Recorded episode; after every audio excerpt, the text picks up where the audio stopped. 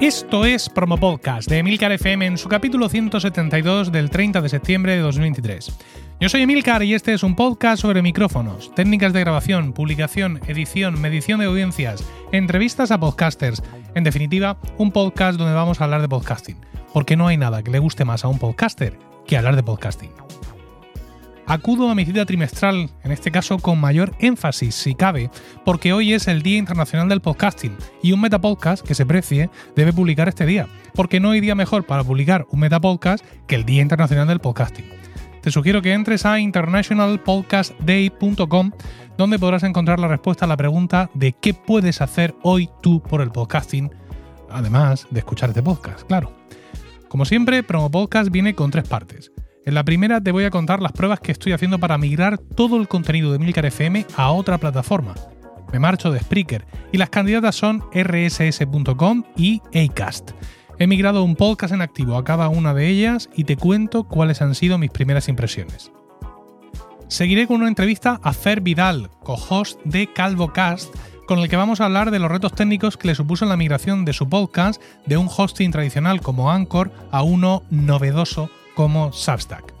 En el debate tenemos a dos habituales, Pedro Sánchez y Carmela García, con los que hablaré del enésimo vaivén de Google en el mundo del podcasting y de la aparentemente maravillosa tecnología que ha presentado Spotify para escuchar cualquier podcast en cualquier idioma, pero con la voz de su mismo autor original. Si estás haciendo podcast o cualquier otro contenido es muy posible que tengas intención de monetizarlo. Existen muchas vías para ello, pero ¿cómo saber cuál es la adecuada para tu producto en concreto? Paul Rodríguez, de Mumbler, ha estado hablando con decenas de creadores sobre esto y ha juntado todo lo que ha aprendido con su propia experiencia para preparar un curso gratuito por email. El curso se estructura en 10 emails en los que veremos 9 más 1 formas de monetizar tus contenidos, con ejemplos y movidas. Entra a mumbler.io barra monetizar guion contenidos, te dejo el enlace en las notas del podcast, y deja tu email para empezar a conocer todo lo que a mí me hubiera gustado saber sobre monetización de contenido hace 10 años. Y ahora, sin matilación, empezamos.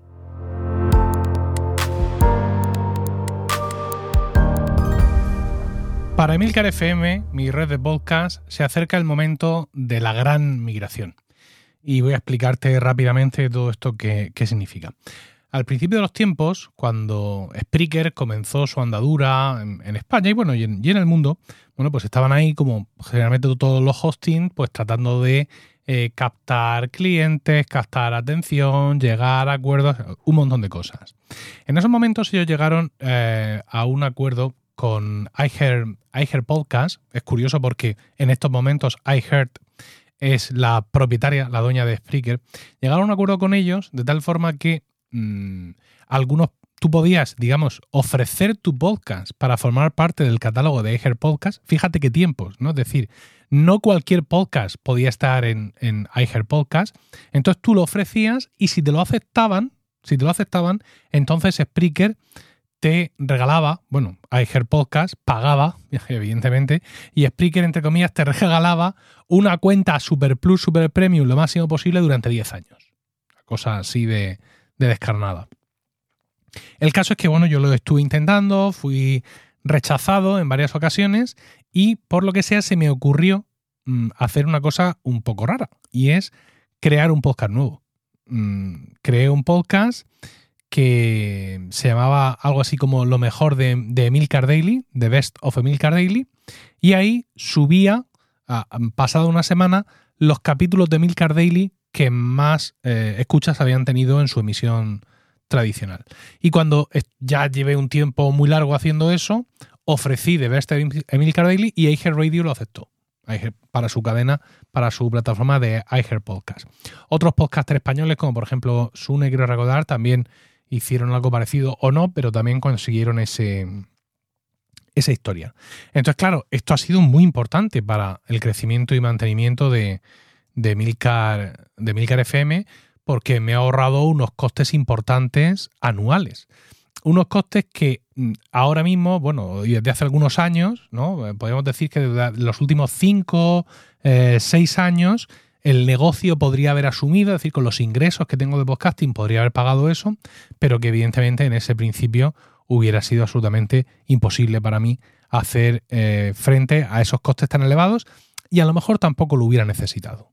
Eso también, también hay que decirlo, ¿no? Es decir, al principio, ¿no? Cuando mm, obtuve esta, esta prebenda, eh, todo fantástico, todo maravilloso, pero ese plan se me quedaba grande por todas partes. Yo no necesitaba eh, tener ese, ese plan, pero bueno, pues con el paso del tiempo, efectivamente, pues sí fui abriéndome paso a todo esto y pues, bueno, eh, pues consiguiendo todo este tipo de, o sea, digamos, aprovechando todas las facilidades que me daba este, este plan. Em, pues nada, seguimos avanzando. Incluso se nos tenía en mucha consideración. Hay una cuestión que son los usuarios, los colaboradores. Es decir, tú en Spreaker puedes tener un podcast y en ese podcast añades a otros usuarios que son capaces de manejar el podcast por completo. Esto para mí es fundamental, evidentemente, porque eso permitía pues, que cada uno de los podcasters de Milcar FM pudiera subir su capítulo de su podcast y publicarlo sin tener que contar conmigo, ¿no? Me descargaba a mí de un montón de trabajo. Y bueno, pues eh, afortunadamente, pues gracias a, esta gratuidad, pues la red ha podido crecer.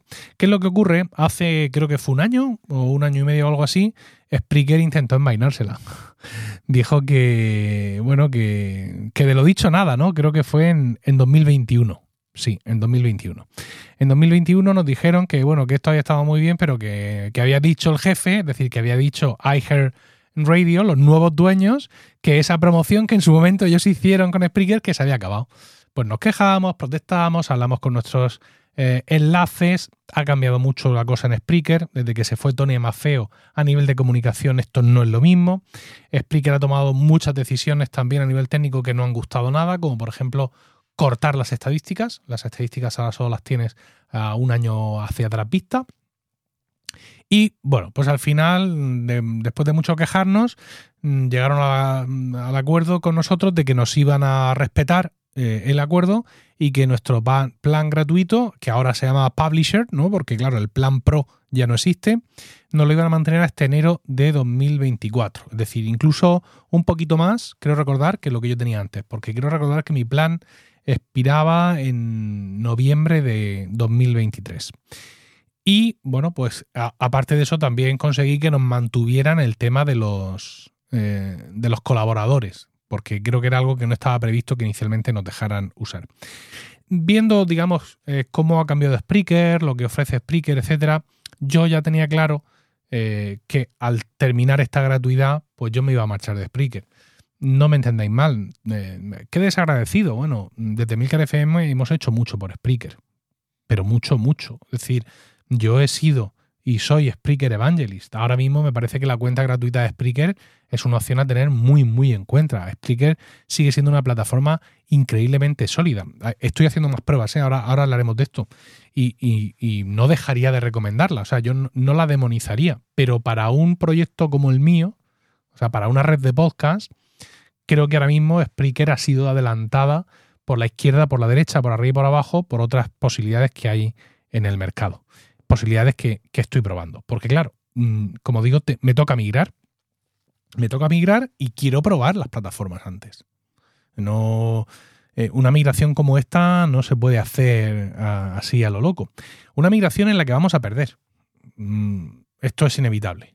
¿Y qué, qué, es lo que vamos a perder? Es que no te caben todos los podcasts que tienes en el nuevo hosting. Bueno, voy a tener que tomar decisiones porque hay cosas que carecen un poco de sentido, a lo mejor, ¿no? Eh, por ejemplo, ¿qué hago con Cena para tres? Pues un podcast de conversación chulísimo que iniciamos José Luis Hurtado, Pedro Sánchez y yo y que hay tres capítulos grabados. Nada más. ¿Qué hago? ¿Lo mantengo? ¿Lo quito? ¿Me lo quito de medio? Cinema TV, que fue un experimento de que todos los miembros de la red mantuviéramos un podcast y hiciéramos de vez en cuando un capítulo cuando nos apeteciera hablando de una serie que nos gustara. Bueno, pues mm, tuvimos ahí cuatro temporadas irregulares, y tampoco fue una idea que saliera adelante. Entonces, no sé hasta qué punto pues tiene sentido mm, que ese podcast perviva, ¿no? También por otro lado, y esto me gustaría escuchar mucho tu opinión, no sé hasta qué punto, mm, no, no, sé qué opinar sobre esto. Quiero escuchar tu opinión, pero yo no sé qué opinar, ¿no? ¿Debemos mantener, si es posible, los podcasts eternamente vivos en todas partes? Es decir, si, si a mí no me cuesta nada mm, hacer clic e ir migrando todos los podcasts, ¿Debo migrar todos los podcasts? ¿Debo coger Nutrimatrix, que fue nuestro podcast de, nutrición, muy cortito, ocho capítulos, y mantenerlo vivo? En este caso en concreto no, ¿sabes? Porque una información de nutrición tan sensible, que esté por ahí desactualizada, pues tampoco eh, me hace gracia. Eh, pero no, termino de, tener claro eh, qué hacer. Hay cosas que sí, que sí las tengo claras, ¿no?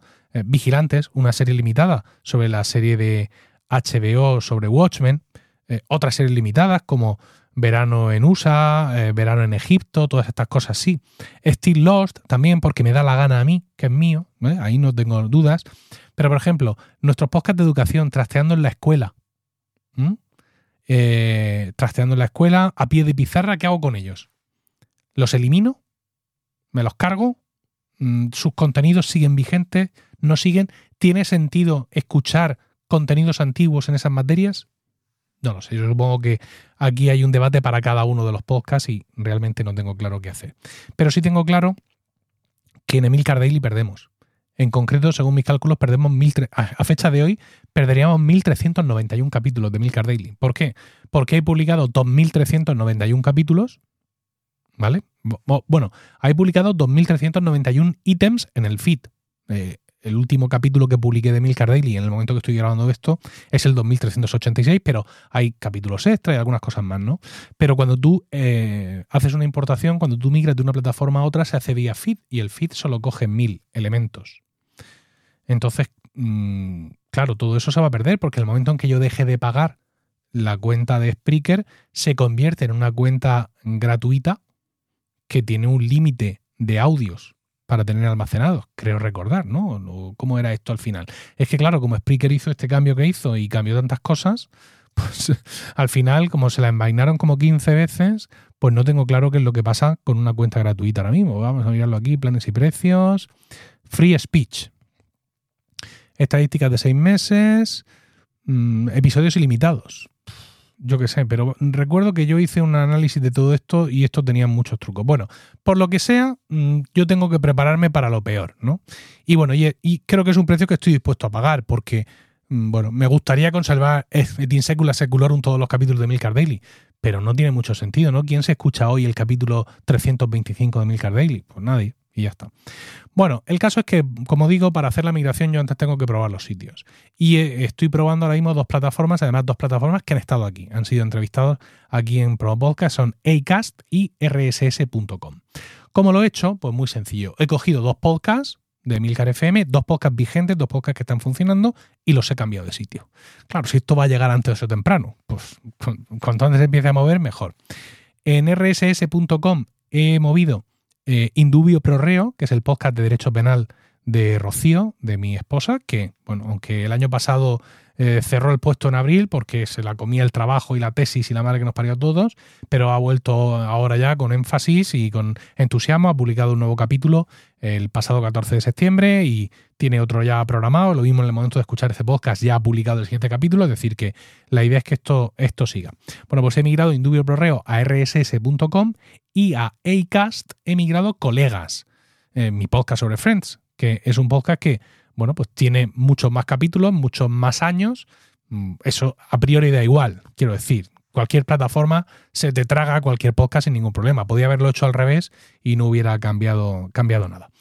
Y bueno, eso me ha permitido para probar los dos procesos de, migración. El proceso de, de Acast es un proceso automático. O sea, tú no tienes que hablar con nadie. De hecho, entras a la. Mm, cuando creas tu cuenta gratuita, porque Acast tiene cuenta gratuita, ahí te encuentras dos botones que es crear un nuevo podcast y el otro botón es importar un podcast. Con lo cual tú solo vas ahí haciendo clics, recibes un email, oye que esto ya está, vas entrando, metes algunas cosas porque he de recordar o informar por primera vez que ambas plataformas te crean un sitio web para tu, para tu podcast, con lo cual pues tienes que tomar algunas decisiones y todo eso, y llega un momento en que esto ya ha terminado y aquí tiene usted su feed, vaya ahora a hacer el cambio en el sitio, la redirección, aquí está nuestra base de conocimientos para que tú sepas dónde ir a Spreaker a poner no sé cuánto. Pues, todas esas historias que a mí no me tienen que explicar, pero que son muy útiles. En rss.com el sistema no es automático. De hecho, tiene un pequeño problema y es que cuando tú entras a rss.com, si tú entras a pelo, te vas a la, a, la home y dices, venga, aquí he llegado yo. y no investigas mucho, mucho más y, le das directamente a cómo lanzar tu podcast gratuitamente y a Sync Up Free, o sea, suscríbete gratis, pues tú de pronto te, ves ahí metiendo usuario y contraseña y mm, te puedes estar equivocando. ¿Por qué? Porque el switch se hace a través de soporte. Es decir, hay una URL concreta. Cuando tú en rss.com, en, en la página principal, bajas hacia abajo, entonces te encuentras el botoncito que pone Switch to rss.com now. Y entonces ahí donde te encuentras eh, la URL, o sea, un campo donde puedes meter el nombre de tu podcast o el feed directamente. En mi caso he metido el feed, ahora diré por qué. Y donde empieza por parte de soporte el proceso. Te envían un email eh, su caso de soporte tal y te van guiando en el proceso. Hay que decir que ellos tienen previsto hacer esto de forma más automática y completamente automática. Y es una cosa que tienen previsto hacer de aquí al primer trimestre de 2024. Lo sé porque he hablado con ellos y me han dado unas explicaciones de narices. Me han explicado cómo va a ser el siguiente cambio. Bueno, me han dicho que están teniendo un montón de cambios y que eh, están, hay incluso cola, por así decirlo, porque eh, esa opción de Switch la está usando muchísima gente ahora mismo. Os recuerdo que rss.com no ha hecho, no tiene un lanzamiento específico en España, no tiene una presencia en España, pero gran parte de su personal es español y es un mercado al que están empezando a cuidar mucho. Y bueno, pues me han explicado cómo será el siguiente, el siguiente switcher, ¿no? El siguiente proceso de cambio, cómo lo van a hacer, y ya, y, la tercera generación que será completamente automática. También hay que decir que aunque me gusta mm, que las cosas vayan solas y se hagan automáticamente cuando yo quiero, pero el proceso de acompañamiento tampoco está mal, ¿eh? ¿Sabes? Eso de que te vayan escribiendo personas y no robores y que te vayan diciendo, ahora es el momento, no sé cuánto, oye, si tienes alguna duda, aunque eso tenga un coste superior para la compañía en cuanto a que tiene que haber ahí una Mari Carmen o un José Antonio para escribir, pero la verdad es que me, ha, gustado. Y ya tengo los dos podcasts. Eh, como decía, en el campo de, mm, que te ofrece rss.com para hacer el switch, ¿no? en esa URL específica, que es rss.com barra switch tu RSS, bueno, ya lo busqué por otro si os interesa, yo podría haber puesto el nombre de mi podcast perfectamente, porque hace una búsqueda eh, omnímoda dentro de, los podcasts. Y no lo he hecho ¿por qué? No lo he hecho porque yo soy un anciano temeroso de Dios y en vez de tener mis feeds así entregados a, las plataformas, tengo una redirección hecha a través de FeedPress. Entonces yo no necesito que nadie me ande redireccionando las cosas. Yo me voy a FeedPress y al feed que tienen todas las plataformas le casco ahí el nuevo feed y ya está. No obstante lo anterior, he hecho, eh, he hecho el cambio manual. También me he ido a Spreaker para decirle, oye, mira, este es el nuevo feed de este podcast y le he puesto el de rss.com a, a Indubio y el de Acast a colegas por si acaso, por lo que sea, hay alguien que por ahí está suscrito al feed original. Sobre todo pienso mucho en Google Podcast, que le da igual el feed que tú le digas, él va a coger el que le da la gana. Vale, pues esto ya, ya estaría, es decir, el switch ya está hecho, ya está hecho el cambio y ahora simplemente pues hay que esperar el momento de publicar los nuevos capítulos y ya hacerlo cada uno en su sitio y no donde lo venía haciendo hasta, hasta ahora. Eh, diferencias. Pues hay diferencias y, vengo a hablaros un poquito de las diferencias que me he encontrado entre una y otra plataforma en lo que mm, sería, digamos, la ficha del podcast, ¿no? En, en rss.com, pues tenemos como siempre el título, las notas del episodio en un campo con texto enriquecido, negritas, mm, enlaces, todo este tipo de cosas temporada, número de episodio que llaman ellos, tipo de episodio, full trailer bonus, como todo el mundo, la marca de explicit, un espacio también para poner, si quieres, una carátula para este episodio concreto. Yo lo voy a seguir llamando episodios porque ellos lo hacen así, pero ya sabéis que para mí son capítulos. Y luego algunas cuestiones de navegación, como palabras clave que tú hayas querido añadir. Y eh, un, enlace donde ves el archivo de audio que has subido y que está ahí. Eh, y ya estaría. ¿no? Ya no, ya aquí ya no, en ese sentido, ya no, a ver qué ha pasado aquí. Perdón porque le he dado a lo que no era y no sé si me he cargado algo. No, no me he cargado nada. Bueno, pues eh, ya está. Ya no hay más, más historias en este sentido, más que pues coger y pues, guardar si has hecho alguna modificación y punto. No tienen más, más historias. En cuanto a lo que es el show en sí, ¿no? Lo que es el, podcast, pues tienes evidentemente el título del podcast, el, lo, lo que tú hablas del podcast, el feed RS, o sea, el sitio web público que ellos han creado para ti, el idioma, indicaciones sobre si es explícito o no, eh, mm, autor y derechos de autor, es decir, el, podcaster, por así decirlo, y luego quién es el propietario, eh, la categoría mm, primaria y otras categorías secundarias que puedas hacer. Esto es importante para cuando mandes el feed directamente a, las plataformas. ¿no? Luego, aparte, tienes el campo de estadísticas, que yo ahora mismo no lo estoy disfrutando mucho porque, claro, eh, por ejemplo, Indubio Correo, desde que hice el switch, lleva 25 descargas desde el nuevo hosting. Con lo cual, pues, no sé por qué se han producido nueve descargas desde Bélgica. Pues no es lo normal. Lo normal es que este podcast lo escuchen por gente de España, principalmente los alumnos de Rocío de la universidad y otra mucha más gente, claro, pero ya está. Como siempre, el campo de distribución para enviar automáticamente tu podcast a otros sitios. Ya sabéis lo que opino de todo esto, que, no, quiero decir que no se debe hacer. Eh, eso sí, aquí también he de decir que tienen una zona de distribución guiada, donde te instrucciones para que seas tú mismo el que mandes el feed a otros sitios. Y luego la posibilidad de automáticamente desde aquí enviar tu convertir tu, tu audio en vídeo y que se publiquen en tu cuenta de YouTube. Esto siempre bien.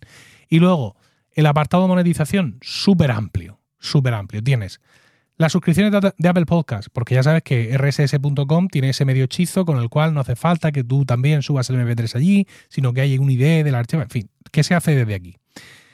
Donaciones y financiamientos, es decir, esto aquí ya viene, digamos, el podcasting 2.0, aquí ya cuando ya me, pongo tierno, porque en, podcasting 2.0 tienes dos formas de eh, recaudar dinero. Uno es poniendo en tu feed RSS un campo donde tú pones tu cuenta de PayPal o lo que sea para recibir donaciones y otro es otro sistema que se llama Value for Value en el cual pues a través de la aplicación de podcasting compatible tú tienes una bolsa de una criptomoneda y pues puedes ir repartiendo lo que vas escuchando. Mira pues a este le doy a este le doy. Y es otra forma también de recibir financiación pero claro ahí hay que buscar mm, eh, reproductores de podcast compatibles y que hay varios que ya soportan varias características de podcasting 2.0, pero que soporten value for value hay muy poco. Y luego, en cuenta patrocinadores, dicen, nos hemos asociado con Podcorn para simplificar cada aspecto de búsqueda de patrocinadores. Podcorn es la plataforma más simple para ganar dinero a través de patrocinio. Busca patrocinadores y empieza a ganar dinero. Pues ya está. Y eh, próximamente, inserción de anuncios dinámicos. Os recuerdo que esto es lo que parece ser el vellocino de oro, ¿no? Todo el mundo incluso plataformas tan ajenas a ello como Zencaster, tienen su plataforma de anuncios dinámicos, ven aquí, hospedes de aquí, que yo te inserto, que ya verás cómo en el espacio de seis meses habrás ganado 1,35 dólares y todo estupendo, ¿no? Eh, esto no está todavía en rss.com, pero también va, va a llegar. Y luego finalmente, pues cuestiones del apartado de configuración. Activar o no la web personalizada hospedada por rss.com yo opino que el casado casa quiere y que es mejor tener tú tu web aparte, pero bueno. Decir si es un podcast episódico o serial, eso también sabemos lo que es. Y por supuesto, mm, oiga, mm, ha sido un placer, pero no. Redireccionar el feed para migrar de rss.com a otro sitio. Esto es fundamental, que los sitios sean transparentes y todavía hay sitios que, no lo son. Y luego también lo último que han añadido, que lo comentaba yo en la última newsletter o en la penúltima, los colaboradores exactamente igual que tengo en, en Spreaker, yo puedo añadir aquí un colaborador para que eh, manipule directamente el podcast. Y lo interesante, los tres tipos. El propietario, que soy yo, ¿vale? Creador del programa con acceso a facturación y pagos. Administrador, que sería el podcaster, porque se puede entrar, gestionar los capítulos, etc. Y luego hay otro perfil que se llama análisis y que lo único que puede hacer es ver y exportar las eh, estadísticas. Esto me interesa muchísimo. ¿Por qué? Porque cuando yo tengo un patrocinador en el Milcar Daily, a través de la agencia de VoiceUp con la que trabajo, luego tengo que estar enviándoles reporte de estadísticas durante varias semanas, evidentemente, para que ellos vean que el comportamiento de los capítulos en el plazo establecido, pues se, atañe a las descargas que ellos prevén y que hemos pactado de antemano. Con esto me ahorro estar enviándoles capturas. Porque claro, desde Spreaker yo lo único que les puedo enviar son capturas. Spreaker permite descargar un CSV, pero ese CSV contiene una información absolutamente irrelevante. Entonces yo lo que tengo que hacer es enviarles capturas de estadísticas de estos cuatro podcasts desde tal fecha que fue la de publicación del primero. Y ellos lo van viendo ahí y claro, se fían, no me voy a poner yo dos horas en un Photoshop a inventarme una captura, evidentemente. Pero de esta forma, mucho mejor para todos. Ellos pueden verlos de primera mano y yo me ahorro el tener que estar ahí. Y les activo y desactivo el acceso cuando haya campañas o cuando deje de verlas. Así que, estupendo. Luego también hemos hablado, o he hablado yo en la newsletter mucho, de esto de que tu feed ya no, de que tu email ya no está en el feed. Por una cuestión de evitar que con mm, fórmulas de rastreo, pues averigüen tu email y empieces a recibir spam. Bueno, pues aquí tienes, si necesitas que haya un email en tu feed porque quieres validarte en no sé qué plataforma, aquí puedes poner un email y durante 12 horas estará activo.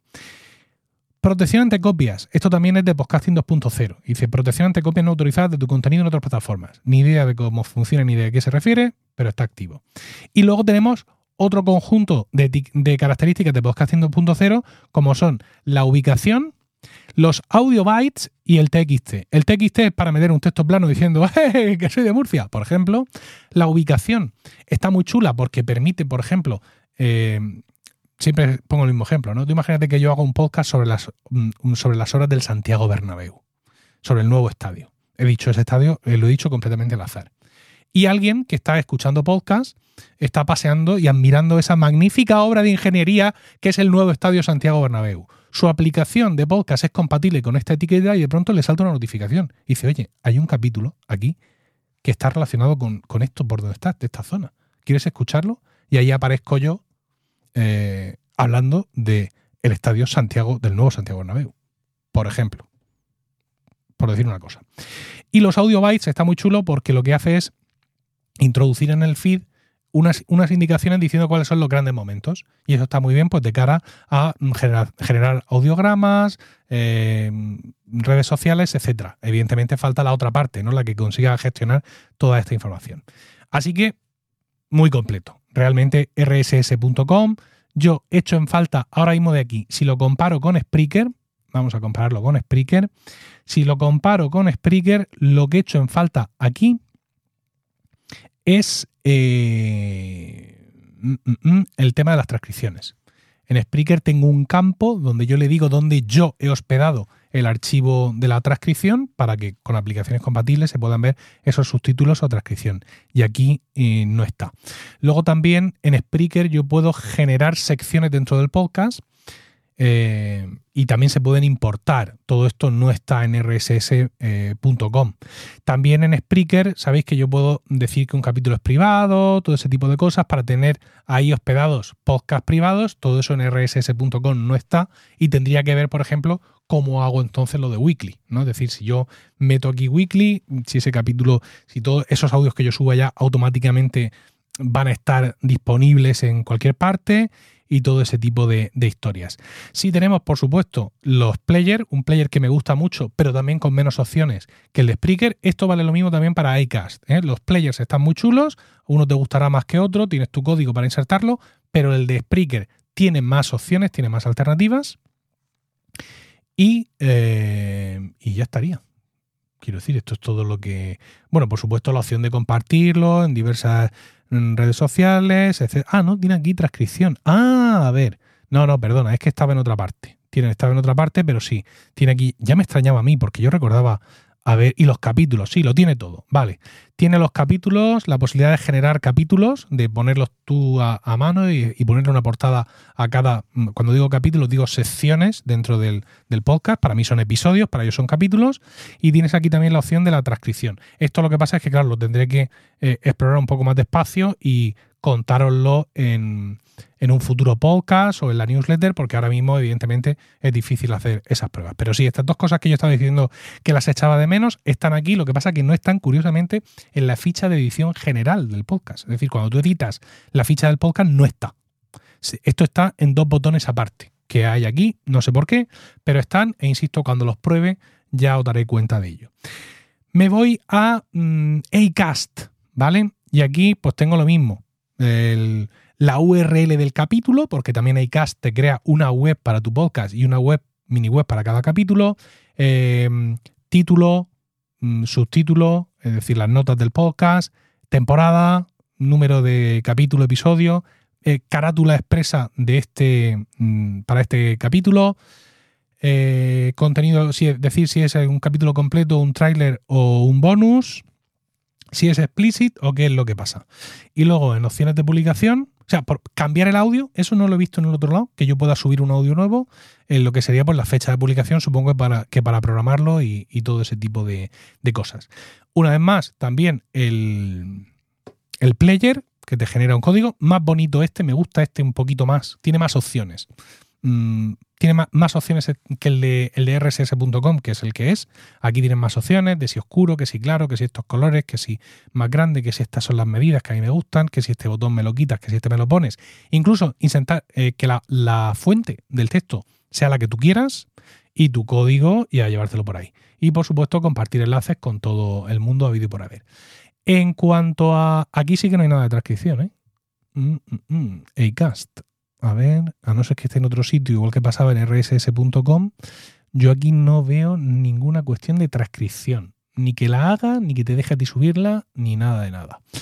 En cuanto al podcast, lo mismo. Si es explícito, si no, si es eh, episódico o serial, el feed, eh, las categorías para subirlo directamente desde aquí a las aplicaciones, los detalles de la autoría, que si copyright, que si todo esto, y te permite meter una intro y una outro que, se, outro que se va a aplicar a todos los capítulos. Esto también es interesante desde el punto de vista, a lo mejor, eh, por ejemplo, para mi red, viene un podcast nuevo.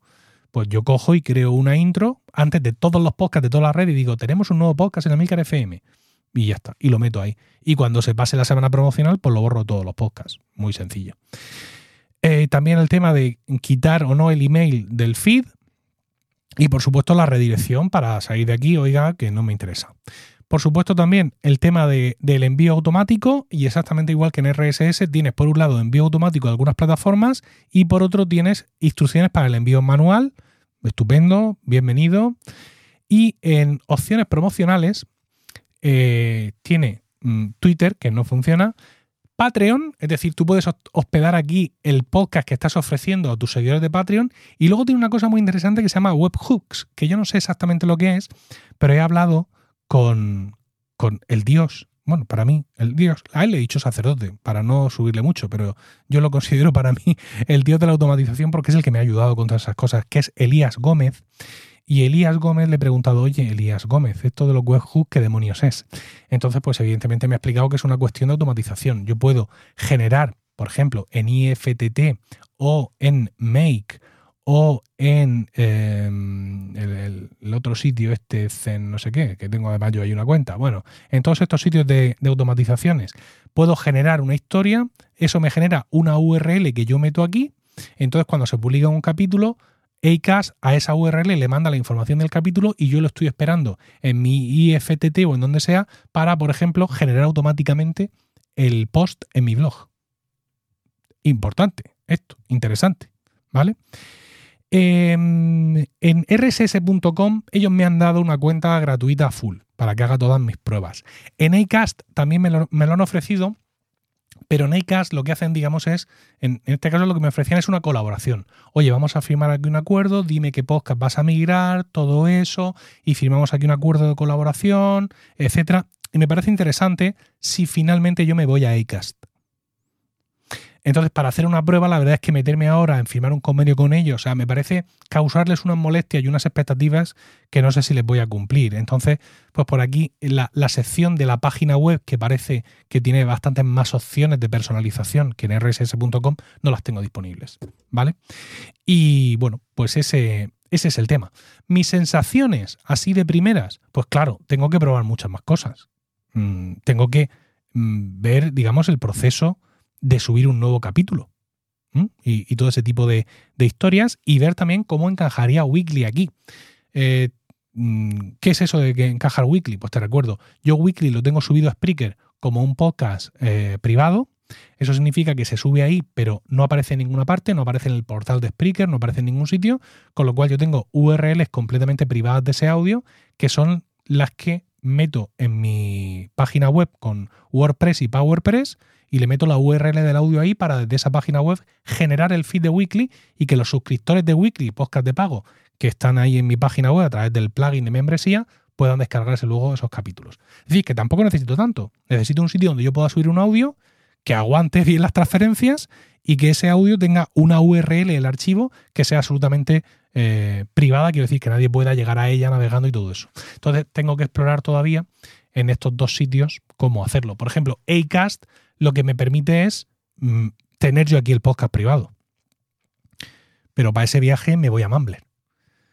Y, yo de momento deseo seguir haciendo todo esto por mi cuenta, ¿no? Ya me lo he montado, ya he hecho la travesía del desierto y cambiar el sistema de facturación de, de Weekly no es algo que esté en mis planes, ¿no? Decirle a todo el mundo, cancelad vuestra suscripción y ahora, por favor, suscribiros de nuevo aquí. Gracias. No, no, no. Voy a ver cómo hago ese tipo de, transición para que todo esto vaya, vaya fluido y bueno, incluso podría hospedarlo en mi propio hosting, bueno, ya, ya lo veré y son cosas que tengo que probar y que digamos que no me vale simplemente con estar aquí haciendo clic en las opciones y contar lo que veo, lo que dejo de ver, sino que tengo que subir los podcasts, tengo que subir capítulos nuevos, ver cómo se activa la transcripción, por ejemplo, en rss.com y ver muchas cosas que me las va a dar el día a día. A priori, a priori me gusta más rss.com, aunque Acast me da la sensación de que es más maduro en muchas cosas y que tiene opciones ya más completas. Pero ahora mismo mi, mi barrunto, mi pálpito, está con rss.com.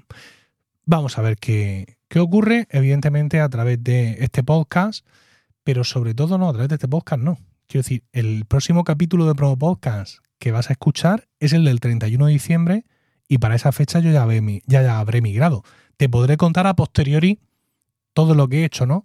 Pero para un seguimiento de lo que voy haciendo, pues no vas a tener más remedio que suscribirte a mi newsletter de podcasting.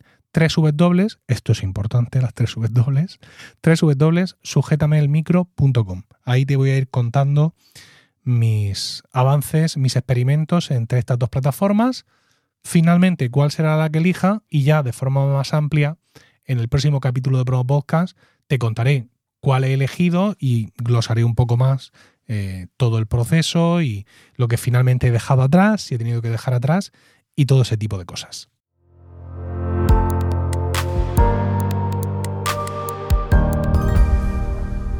Fer Vidal es uno de los presentadores de Calvo Cast, un podcast de conversación entre el propio Fer y Lucas, su compañero. Me atrevería a decir un podcast a lo mejor dominado por temas tecnológicos, pero sin huir de cualquier otro asunto que les interese o que en un momento dado esté polarizando sus vidas personales. Fer es más conocido en redes sociales como Do Álvarez y tiene un extenso historial como podcaster que además le voy a pedir que me ayude a detallar para todos vosotros. Yo mm, creo recordar que cuando yo te conocí, eh, tú estabas colaborando con Serantes. Sí, efectivamente. Puede ser, sí, ¿verdad? Sí, ahí es donde empecé, digamos, en el tema de podcast, blogs. Eh, fue mi primera incursión. Bueno, de hecho estuve con él eh, y con Naku durante toda la etapa de Serantes y CIA.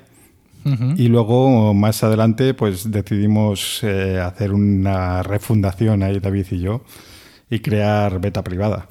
Sí, cierto, beta privada. Ey. Eh, venga, sigue, sigue ordeñando mi memoria. sí, con beta privada lo que pasa es que ya nos cogió un poco de vuelta, eh, sobre todo a David, que ya estaba un poco dejando estas inquietudes tecnológicas. Mm. Y no, es, no, le dimos demasiada continuidad. Empezamos con muchas ganas, intentando hacer sobre todo quisimos huir un poco de lo que veníamos atrás del blog de ser antes, de la plantilla del blog que nos limitaba mucho y hacer algo nuevo. Teníamos muy, muchas ideas, pero que no se plasmaron y quedó así. Y grabamos unos cuantos capítulos, eso sí, del podcast. Y nada, terminó, terminó muriendo. Me da pena, de hecho, haberlo dejado sin una despedida, porque con el blog de ser antes tuvimos mucho tiempo. Eh, Luego beta privada, aunque no tuvo la continuidad que queríamos, sí que sí que estuvo también, pues, no sé, dos o tres años. Sí, sí, sí. Eh, y lo dejamos un poco, pues, nos costó grabar, lo típico, no, no quedamos en, oye, no grabamos más, simplemente murió por sí solo. Sí, lo que pasa a veces, el pod fade. Y me pasa, me queda un poco esa cosita de por lo menos no haber hecho una, una despedida que, bueno, eh, todavía algún día os podemos sorprender. Además, supongo que todo aquello se habrá perdido. Es decir, no, o está todavía, habéis mantenido el hosting, los audios donde estaban. Están en iVoox. Están en iVoox y ah. siguen, porque de hecho hace poco, eh, no sé por qué quise recuperar uno, que eso enlaza con un... lo, pensé hace poco escuchándote cuando hablabas de, estos temas, que él sacó el tema Javier Lacorte, de guardar las cosas y tal y cual. Sí. Eh, pues me pasó esto, quise escuchar un capítulo viejo, no sé muy bien por qué, eh, y veo que sí que están. Y en ese momento pensé, esto debería descargarme los capítulos de mi propio podcast, ¿no? sí, fíjate que mm, e-, ese tema yo lo he discutido mucho con otros podcasters no tanto hablar del MP3 en sí, del MP3 final, como del archivo de producción. hasta esos niveles de enfermedad, ¿no? Es decir, eh, bueno, el archivo madre de GarageBand, en mi caso el archivo de Hindenburg, ¿no? Si usas una aplicación para montar el podcast, ese archivo matriz, y yo he sido de los que históricamente ha guardado las dos cosas. Hasta que dije en un momento dado, pero vamos a ver, ¿esto qué sentido tiene? O sea, es que voy a hacer en un momento dado Proyecto Macintosh, capítulo 5, el montaje del director. Bueno, lo hiciste, ¿no? Sí, pero, pero ya fue suficiente. Es decir, eh, Fer se refiere a 1500, que es mm. una serie limitada con la cual yo celebré los primeros 1500 capítulos de Milcar Daily, publicando una selección remasterizada de los 12 capítulos entre esos 1500 que los oyentes habían votado como sus favoritos. Y además fue mi primera experiencia vendiendo un audio, ¿no? Es decir, aquello yo lo vendía por 2,99, quiero recordar. Ahora lo tengo también a la venta en Mumbler. Y entonces me di cuenta, ¿no? Cuando estaba haciendo todo ese trabajo, que era suficiente tener el MP3. O sea, que en ningún momento, mm, de, bueno, de hecho muchos de esos podcasts estaban grabados eh, para Spreaker, es decir, cuando yo grababa por la calle mm, a salto de mata, es decir, no hay un archivo madre, no hay un archivo original que guardar, pero incluso de los que sí lo había, hubiera dado igual, ¿no? Porque tampoco, o sea, ¿qué, vas, insisto, ¿qué, vas a obtener de ese archivo matriz de un podcast como los nuestros? Que esto ahí, es, ahí es claro, yo es que esto, es audio crudo. Mm, por mucho que yo luego lo peine con Hindenburg y no sé cuántos y quite unos silencios y hagamos no sé qué hechizo, al final esto es audio y ya está. Entonces, pues... Y además la temática, ser generalmente tecnológico, de actualidad, eh, es muy difícil que, más allá de querer tú escuchar algo por ti mm. mismo, eh, querer republicar un podcast de hace tres años, pues lo que decía yo del iPhone 12. Sí. No me importa ni a mí, Efectivamente. Oye, y después de beta privada, ¿dónde fueron? ¿Dónde fue tu micrófono a parar? Pues ahí un tiempo sin hacer nada eh, y echándolo de menos, diciendo, bueno, se acabó ya. O sea, de, de, aquí no va a salir nada más. Entonces me rescató, fue Lucas el que, el que me propuso eh, hacer un podcast. Y yo estaba con ganas, la verdad. Y dije, venga, vamos, vamos a probar una, una experiencia nueva con un compañero nuevo. Y hasta hoy, de momento. Bueno, como podéis ver en estos primeros minutos, pues hay muchos motivos por los que pasar un rato agradable hablando con Fer. Además, porque en, el, en la previa de esta grabación, previa que ha durado 36 segundos, hasta que hemos conseguido escucharnos el uno al otro, hemos concluido que nunca habíamos grabado juntos. Sí, efectivamente. Ni siquiera en alguna llamada mm, a la acción, como ocurre a veces. Por ejemplo, eh, esto lo estamos grabando 21 de septiembre. Yo esta noche grabo con Apelianos un podcast, pues claro, acaba de salir el nuevo iPhone, pues claro, en Apelianos están de los nervios. y, en ocasiones ellos me invitan, son muy amables, me invitan con cierta frecuencia y cada vez que, puedo, hace ya tiempo que no voy, cuadro y voy. Entonces, claro, en este tipo de encuentros al final acaba grabando con mucha gente. Pero hemos concluido que no habíamos grabado nunca juntos. No, yo en general es que tampoco he grabado con demasiada, con demasiada gente. Sí que he hecho alguna colaboración por ahí suelta, eh, pero no, no no suelo hacerlo. Eh, no por nada, supongo que es porque yo mismo no tengo mucha relación tampoco con podcasters eh, en general. No, no por nada en particular, pero bueno, eh, no he ido a muchos eventos, no, he participado en esas cosas que te conoces y que ya luego vente a mi podcast, no sé qué. No sé muy bien por qué, pero, pero bueno, el caso es que no, he participado en demasiados. Porque no hecho, contigo, ¿No se ha hecho ninguna cerca de tu pueblo o algo de eso? No, aquí, por aquí poca cosa. Yo así, eventos en presenciales, de hecho, estuve, coincidí contigo en unas JPOT en Madrid. En Madrid, sí, las del hotel, aquel chulo y tal. Sí. Y ya está. Eh, es que tampoco están muchas más. Mm. En, aquel, en aquella JPod me enseñó Serantes los mapas mentales. Creo que no sabía el monstruo que estaba creando. Total, total. Introdujo en mí aquella, aquella perniciosa semilla. Yo, además, fue una cosa inopinada. Estábamos en el jardín del hotel, estábamos de pie. Me sacó ahí rápidamente tres o cuatro cosas. No es que, no es que dijera, no, ven aquí que voy a iluminarte, o que tuviéramos una amplia y sesuda mm, mm, conversación sobre productividad. Fue una cosa así mm, pasillera, pero muchacho, cuánto me cambió la vida todo aquello. Bueno, como decía, muchos motivos para hablar con Fer y aquí empezamos a, enganchar historias y recuerdos y no acabamos. Pero yo lo he traído en, en concreto por CalvoCast, por el podcast que está haciendo ahora con Lucas y porque hace no mucho hicieron un movimiento muy interesante. Ve corrigiéndome si me equivoco, pero CalvoCast estaba hospedado en Anchor, que es lo que hoy conocemos o se conoce como Spotify para podcasters. Y en un momento dado deciden migrar el podcast a Substack. Substack es una plataforma de newsletters donde está la newsletter de podcasting que yo escribo, sujetamelmicro.com.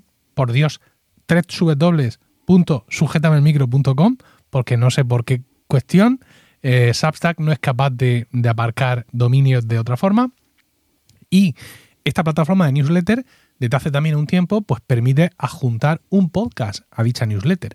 O que lo que tú publicas sea un podcast. O que sea una cosa o las dos. Al final es una publicación mixta en la que puedes publicar solo newsletter, mm, solo podcast, pero claro, las notas son lo que pone en la newsletter. En fin, ahí sacas lo que puedas y, como, y como quieras.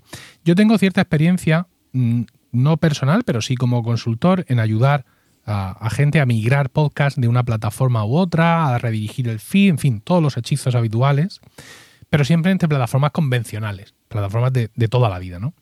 Pero tú, Fer, eres la primera persona que conozco que ha pasado de una plataforma convencional a una de, digamos, de nueva propuesta. Porque, claro, yo he estado indagando un poco el tema de Substack y efectivamente es un hosting completo de podcast, pero se sale de lo convencional, ¿no? Entonces yo querría conocer eh, cómo ha sido el proceso y, qué obstáculos técnicos te, encontraste. Obstáculos mucho por, por, cómo hacemos las cosas, porque aquí te vas a llevar una decepción, es que tú habrás dicho, bueno, voy a hablar con Fer un veterano que seguro que sabe más o menos de esto, eh, nos lo va a dejar todo muy clarito porque ha hecho cada cosa. Y lo cierto es que es todo mentira, es todo falsísimo. Se cae eh, la máscara, no hemos llegado, sí, 10 minutos de grabación y ya se cae, la máscara del invitado cae. Eh, ha sido todo el resultado de un proceso de reacción más que de, de estar pensando cada, cada paso y cada evolución. Como te decía antes, fue Lucas el que me propuso hacer el podcast y yo le dije, vale, hacemos un podcast, pero yo quiero tener un blog. Eh, por si alguna vez nos apetece publicar algo al margen del podcast, cosa que hemos hecho en dos ocasiones y ya está. Eh, por si alguien nos quiere dejar un comentario. Bien, bien. Por inocente, yo siempre luchando con eso. la gente, claro. Eh, y bueno, y estas cosas. Yo quería. Él no estaba muy de acuerdo, pero dijo: Bueno, vale, si esto es lo que hay que hacer para que grabemos un podcast, pues venga, un blog. bueno, pues este, tú que sabes, te encargas de WordPress y tal. Y yo, yo, yo, yo, siempre he ido demandado en esto. yo de WordPress sé lo justo. Y si me tengo que poner a ver cosas, eh, no, no vamos a arrancar. Entonces, eh, estuvimos viendo algo que nos permitiese publicar fácilmente dijimos, pues Medium, que en ese momento estaba muy de moda. Digo, tenemos el blog en Medium y plataforma para el podcast, pues en ese momento acaba de salir Anchor recientemente, bueno, dijimos, parece esto muy fácil, muy bien, pues perfecto, no necesitamos saber nada, nos lo van a hacer todo automáticamente, mira qué bien. Anda, mira, y encima se encargan de la distribución del podcast a oh. distintos sitios. Y claro, yo no había escuchado tu último capítulo de promo podcast en ese momento y no sabía la que estaba liando en ese momento. Y nada, pues efectivamente lo alojamos en Anchor, eh, dejamos que hicieran sus hechizos con la publicación automática y todo, todo fue bien durante un tiempo. Y estabais publicando en Medium, digamos, el, blog del podcast, ¿no? Sí, publicábamos ahí los, los anuncios de las entradas. Eh, y si queríamos publicar alguna cochilla más, se publicaba ahí. Pero ya digo que al final es anuncio de entradas y poco más. Metíamos el, enlace del archivo con el reproductor integrado que tienen ahí, eh, que quedaba vistoso y tal. Pues muy bien. El problema es que yo, llegado un momento, me empecé a sentir incómodo en Medium. Em, no sé, el ambiente de, el ambiente de Medium, yo veía que como que todos a mi alrededor eran blogs de desarrollo personal, publicaciones como muy largas eh, de cómo cambiar tu vida en cinco pasos, no sé qué. Decía, es que aquí el, blog de CalvoCast no pinta nada. Eh, cuando alguien recibe un correo con, recomendaciones y le llega el nuestro en medio de eso, se me hacía muy raro. quiero salir de, Medium. Entonces estuvimos buscando dónde llevar el blog eh, y acabamos en Substack. O sea, que era otra vez una plataforma que no estaba pensado para eso. De hecho, yo creo, a día de hoy, creo que Substack no tiene muy claro todavía qué quiere ser. Sí, coincido contigo. Eh, lo que pasa que, o sea, están abriendo muchas posibilidades, están haciendo muchas cosas, todas muy entrelazadas, y todo puede salir muy bien o mm, no voy a decir salir muy mal, pero sí mm, a lo mejor no obtener la relevancia que quieren, ¿no? Quiero decir, la sensación mía es que hacen más ruido la, la noticia sobre lo que las cosas que incorporan nuevas que luego lo que eso realmente supone de un cambio de tendencias en numéricas, ¿no? Es decir, cuánta gente tal. Claro, eso para mí desde fuera, porque su negocio es eh, el dinero. Bueno, quiero decir, su negocio son las newsletters eh, privadas y todo el contenido privado que tú generes ahí. Y claro, para eso sí tienen unas herramientas de la leche. Sí. Entonces estamos en la típica dicotomía de qué es lo que quiero quiero tener un montón de, gente aquí apuntada leyendo tal, no sé cuánto, o lo que quiero es mm, llevarme, o sea, tener, tener una cuenta de resultados saneada, ¿no? Que, es lo más relevante en ese sentido. En algunos momentos da la sensación de que están intentando apostar a todo y en otros momentos da la sensación de que no están intentando apostar a nada. Pero sí, como tú dices, ahora mismo es una newsletter, o sea, es un blog que se envía por email. Sí, es que es básicamente eso y nosotros de hecho lo planteamos como un blog donde, donde entrar cuando a ti te apetezca y no, no necesariamente apuntarte para recibirlo por correo. Tuvimos que hackearlo un poco, digamos, porque está pensado como una newsletter, pero no tanto. Por eso digo que no sabe muy bien qué quiere ser y que puedes tener perfectamente un blog ahí. Bueno, el caso es que nos cambiamos y cuando quisimos colgar los audios vimos que el reproductor no nos gustaba cómo quedaba. Eh, quedaba muy feo. Mm, no se podía avanzar cómodamente, o sea, era un play, pausa y ya está. No sé, no, no recuerdo exactamente cuáles eran los problemas, pero no nos gustaban. Hicimos una prueba a subir el audio en vez de, en vez de colgarle el enlace que tiraba de Anchor y vimos que entonces te ponía un reproductor muy chulo, tal, muy bien, justo lo que queríamos. Y dijimos, pues subimos los audios aquí también y ya está, ningún problema. Todo muy chapuza, como puedes ver. Sí, lo importante aquí es, también. O sea, subimos los audios aquí también, ¿no? O sea, que seguís publicando en Anchor, pero que aquí también subís los audios. Claro, al principio era, eh, decíamos, bueno, total, eh, ¿quién viene al blog? al blog no viene nadie. para cuatro que puedan darle al play aquí en, mm, no pasa nada. Pero fuimos viendo con el paso del tiempo que curiosamente parece ser que hay bastante gente que sí que lo escucha desde la página. Eh, sorprendentemente. Al menos pues un, un, 10-15%. Un, disparate. Una cosa que a mí, me sorprendía. y luego hablando con gente veo que, pues no sé si se refleja ese tanto por ciento, pero sí que hay gente que me ha dicho, sí, sí, yo le doy al, en la página vale, pues, o cuando le salen en Twitter, pues eso, le lleva el enlace a, a calvocast.com y ya desde ahí le dan. Un segundito que tengo aquí como podcaster nuevo. Tengo notificaciones puestas en el iPad y me están oh. sonando. Em, nada, entonces dijimos, ahora es que al final es como tener dos feeds. Eh, y nada, estuvimos hablando qué hacer y dijimos, ¿y si nos pasamos todo a Substack, ya que estamos? Porque no tenemos tampoco ningún amor a Anchor en especial.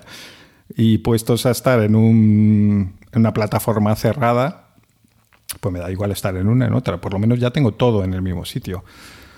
Y decidimos eh, hacer eso, empezar, el Substack te da la posibilidad de alojar un podcast ahí y decir, bueno, pues a partir de ahora el feed va a ser el de Substack. Perdimos las estadísticas, evidentemente todo el historial de estadísticas pasado lo perdimos. Siempre se pierde. O sea, esto es una de las cosas que nunca mantienes. Cuando migras de una plataforma a otra, no es posible eh, importar las estadísticas. Tú, es así.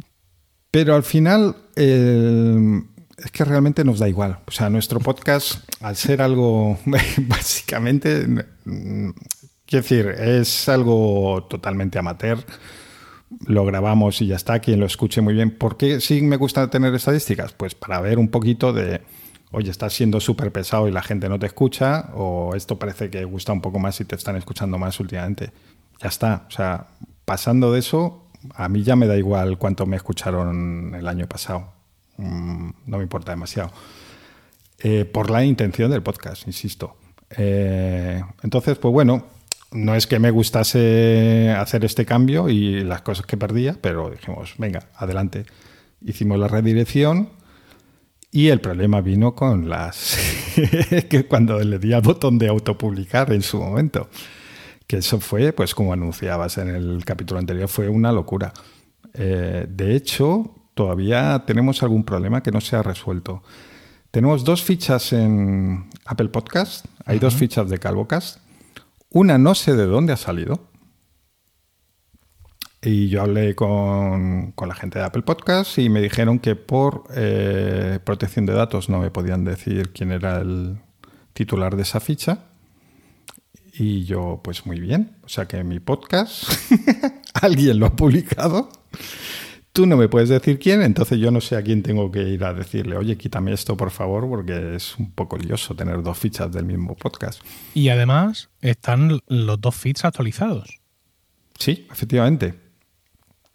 Es decir, que de alguna forma eh, hay uno que es el tuyo y el otro también tiene que venir de, de Substack, porque tú no has eh, tú no, sigues subiendo nada a Anchor.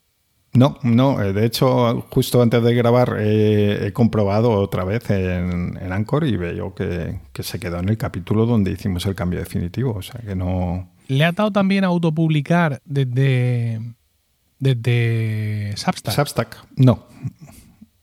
Lo que creo que pasó es que cuando empezamos a subir estos audios a mano, se creó una ficha de alguna manera. Ya. Eh, y bueno, pues eso, es un problema. Eh, insisto. fíjate, qué raro porque no se pueden subir feeds duplicados a Apple Podcast. Es decir, si tú, ahora mismo me das el, feed de CalvoCast y yo me voy a mi Apple Podcast y digo, venga, voy a subir este y, le casco el feed, no me deja. Porque dice, ya está. ¿Cómo lo habéis hecho? Pues la verdad. Es, lo que tiene hacer las cosas un poco sin saber y sin pararte a hacerlas bien en su momento. Eh, pero el caso es que ahí está. Cada, hay algún, los dos con alguna reseña. Hay, hay uno que es el, el, que nos gusta porque es el que tenemos más reseñas, el que, el que está a mi nombre, de hecho, que yo puedo gestionar, ver estadísticas y tal desde Apple Podcast. Pero el otro no, no tengo forma de, de, de ver qué pasa ahí Creo que escribí, es que ya me pilla un poco lejos y no recuerdo. Creo que escribí a Substack para decirles, oye, ¿no será que vosotros habéis puesto esto aquí y tal, no sé qué? Y que no me hicieron mucho caso. Mientras que los de Anchor, he de decir que para recuperar las fichas en Spotify, Google Podcast, eh, mm tardaron, no fue rápido tal, pero uh, al final se hizo y pusieron de su parte, hicieron lo que tenía que hacer, de poner el código aquí en el feed, no sé qué, para verificar que era. Y me lo. O sea, toda, toda la parte de Anchor mm, pude hacerlo y salir de ahí. Fíjate que, mm, claro, esto, digamos, te afecta a nivel, mm, abro comillas, reputación en Apple Podcast ¿Por qué? Pues por lo que tú dices, porque al final, bueno, pues los suscriptores que tengas en Apple Podcast, que no sabemos si son muchos o pocos, ahora, ahora te voy a preguntar por eso, pueden estar a lo mejor repartidos entre los dos feeds.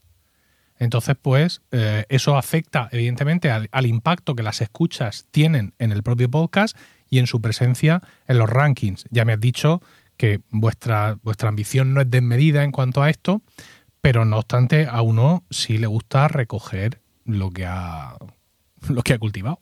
ya está, sin más. Eh, entonces, claro, pues sí sería interesante Mm, conseguir eliminar uno de estos dos. Pues ya te digo, al final, como todos apuntan a tu único feed que existe ahora mismo y a tu único audio, todos te recogen tus estadísticas, exactamente igual.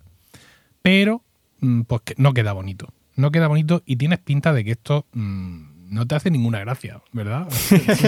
Esto es una pequeña espina ahí clavada. No, es, sobre todo que al final, después de mucho pelearme con unas plataformas y otras, porque además cada una es de su padre, por ejemplo, Google eh, me decía, pues tienes que esperar para hacer cualquier movimiento 15 días. Y luego eran más días. Y tenía que estar como... Estuve como un mes pendiente de todo este proceso. También mientras me respondían los de Anchor por otro lado y tal.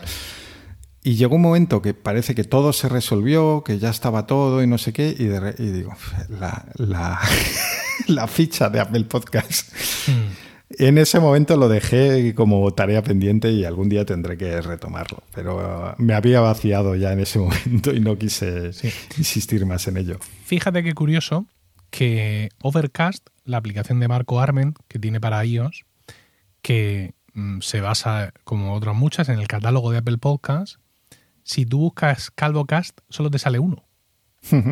Porque de alguna forma, y esto ya lo sabemos, Marco Arment hace cierto cribado sobre la base de datos de Apple Podcast, es decir, no la, no la trae así tal cual, sino que mantiene ciertas cosas y hace cierto tipo de, cuestiones. Y ahí en, Overcast solo te aparece, solo aparece uno. Es decir, que eh, el, servidor de, de Marco Armen sí se ha dado cuenta de que es el mismo, de que es el mismo feed y, ya está. Pero es que además yo creo, estoy haciendo ahora una cosa aquí, a ver, yo pienso que esto, aquí lo que hay es, mira, acaba en 25 este, estoy copiando las URL de los dos CalvoCast que aparecen en... Es que es el mismo, tío. Es el mismo. Es decir, una URL de Apple Podcast es podcast.apple.com barra el idioma en el que vas a leer la ficha que te va a aparecer. Es, en mi caso, barra podcast, barra nombre del podcast, calvocast y barra el ID. Y el ID del podcast es un ID único. Y es el mismo. O sea que no es que haya dos fichas en Apple Podcast, es que hay algún tipo de glitch, de error, y está apareciendo dos veces. Pero está apareciendo dos veces con cierta autonomía, porque como tú bien dices, en una de las dos versiones eh, hay 27 valoraciones o 22 y en la otra no hay nada. No hay, pero si cambia de país sí que hay, uno o dos ah, por ahí Cambia de país, sí. Em, pues lo del ID igual, eh, eso sí que me deja un poco descolocado, porque eran distintas. Pues yo ahora mismo lo que, lo que yo tengo aquí delante, efectivamente he buscado CalvoCast y me aparecen, pero es que además también me aparecen dos entradas, que será el lado vuestro, no sé por qué, del camionero geek. Sí, eh, yo no sé si es porque nos mencionó en algún momento y salen los buscadores, pero cuando yo he hecho estas pruebas sí que me ha llamado la atención que sale él. Y los suyos sí son distintos. Los camioneros geek, los dos, mm, las dos entradas que aparecen del camionero geek sí tienen un, un ID distinto, aunque tienen la misma mismo contenido. El último podcast en estos momentos está publicado hace 21 horas, eh, pero sí tienen eh, ID de podcast distintos. Sin embargo, las dos entradas de Galvocast tienen el mismo ID. Pues mm, mm, no sé qué decirte. Realmente es que, a ver, yo una de las cosas que hago como consultor es eh, investigación forense de feeds. Me, encargo de todas estas cosas, ¿no? Soy el señor lobo. Pero hmm. claro, ahora mismo de aquí no hay donde rascar. ¿Por qué? Porque Apple Podcast ya ha cortado eso. Es decir, tú no puedes exportar tu OPML de Apple Podcast como hacías antes para llevarte todas tus suscripciones a otro sitio. Ni puedes directamente de la plataforma copiar el feed. Estas cosas ya no se pueden hacer. Entonces, mm, yo lo que hago es, mm, cuando tengo que investigar algún feed, alguna cosa, pues lo busco en otras aplicaciones que sí muestran el feed, como por ejemplo Overcast, ¿no? Si alguien me pide, oye, investigame esto, pues yo cojo en Overcast, me suscribo, exporto el OPML de Overcast y luego ya yo con mis herramientas investigo los feeds esos y veo de dónde sale cada uno. Pero aquí no puedo, porque me voy a Overcast y Marco ya ha hecho limpieza. ya me ha dicho que solo hay uno, pero y es que además solo hay uno, ¿eh? porque ya te digo que, es el mismo que es el mismo Apple, Apple ID. Yo creo que deberías de escribir a soporte para decirles, directo así como de nuevas, por qué al hacer una búsqueda de CalvoCast eh, en la búsqueda de Apple Podcast, te aparecen dos entradas del podcast y las dos tienen el mismo ID. Así. Toma para allá. pelota para ellos, ¿no? Sí, advirtiéndote, como te advierto, que el soporte de Apple Podcast deja bastante que desear. Entonces, claro, mm, si tú le, entras y le dices, oye, que es que hay dos podcasts, ¿de quién es el otro? Es que ni lo miran. Te dicen automáticamente lo que te dijeron. No, no, por privacidad no se lo puedo decir, pero ni lo han mirado, ni han buscado nada. No, van resolviendo las cosas según el manual. Pero si tú les dices esto exactamente, oiga, hay dos entradas de mi podcast en Apple Podcast, tienen el mismo eh, ID de podcast, ¿por qué? Eh, entonces, claro, ya les estás dando, o sea, no, se pueden esconder. No tienen más remedio que trabajar. Bueno, pues voy a, voy a probar a ver. Pero es que es más, diles lo siguiente. Todo, esto, eh, queridos niños y niñas, háganlo en su casa. Diles lo siguiente en el mismo escrito. Dice, estoy pensando eh, subir una versión premium de pago de mi podcast a Apple Podcast. Pero, no, no, no, no, te no, no te rías, ¿eh? Pero acabo de comprobar esto que está pasando. Entonces, claro, yo no quisiera hacer todo el esfuerzo y que luego la gente cuando busque mi podcast se vaya a, otra entrada donde no aparece esto premium que yo quiero hacer. ¿Vale? Viene. Pues bien pensado. no, no, te lo juro. Viene Craig Federighi a con todo el pelazo, viene a resolverte el problema. Porque esta gente ahora mismo en Apple Podcast, su obsesión es los, los podcasts de pago, ¿no? Los podcasts premium, que lo veo muy bien, coño. Hombre, no dejo de acordarme aquella vez que nos reunieron en el Apple Store de Madrid a un montón de podcasters aquí en España para escucharnos. Estaban haciendo una gira por todo el mundo. Que luego, después de esa gira que duró un año, las, las mm, innovaciones que fueron fueron ninguna. Y nos dijeron nos dijeron a la cara, porque nosotros les proponíamos cosas, ¿qué queréis? Venga, pues esto, lo otro, y nos dijo el, jefe de Apple Podcast en aquel momento, que tengo su tarjeta por aquí, pero ahora mismo no la encuentro, nos dijo, Apple jamás va a tener un negocio basándose en los podcasts. Cuando nosotros le decíamos, ponga podcast de pago, decía, anda, gentuza, que nada más que queréis ganar dinero. Jamás tal. y años después, bueno, como fuere, te lo digo muy en serio, ¿eh? si quieres solucionar esto en algún momento de tu vida, escríbele diciendo esto. Quiero poner un canal de pago en CalvoCast, pero ahora mismo me encuentro con que mm, no sé qué hacer. Soluciónemelo, diga esto usted. Te lo juro, ¿eh? Pues muy buena idea. Lo probaré por ahí porque tiene pinta de que va a remover conciencias. Sí, sí, sí, sí. Haya pasado lo que haya pasado, te lo van a, te lo van a solucionar sin, sin lugar a dudas. Bueno, entonces a, priori mm, todo funcionó bien. O sea, realmente mm, esto, esto que está pasando en Apple Podcast mm, es algo que a lo mejor ni siquiera podemos achacar a tu proceso de migración. Sí, al final la historia acabó bien, eh, aunque no tenía muy buena pinta. Y desde entonces, la verdad, contentos con el cambio, mm, porque la principal diferencia real que tengo entre Anchor y lo que tenemos ahora es un pequeño detalle, pero son estos detalles que a mí me gustan.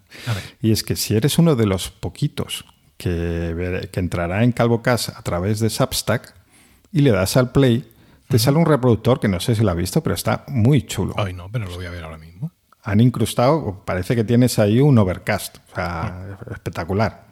Pues claro, yo soy old school, entonces yo tengo mi feed metido en mi. Bueno, no, yo estoy suscrito a Apple Podcast. Pues yo veo aquí un reproductor. Sí, sí, nada, sale un play muy feo, pero cuando le das, te sale por abajo que si lo arrastras. ¿Cómo que arrastre? ¿Qué, quieres que arrastre? Si te sale Tú eh, has entrado con la aplicación de, de ah, ah, tú dices la aplicación. La aplicación, la aplicación. Ah, yo decía la página web. No, no, por eso digo que, o sea, es un caso que realmente lo, sé yo, lo sé yo y nadie más. O sea, soy la única persona en el mundo que usa esto. ¿Esto se han actualizado algo? Uy, nueva aplicación de Substack en estos momentos. Atención. Sí. Me quieren hacer un tour de 15 segundos. No, rechazo. ¿Tú la, la tienes ya esto?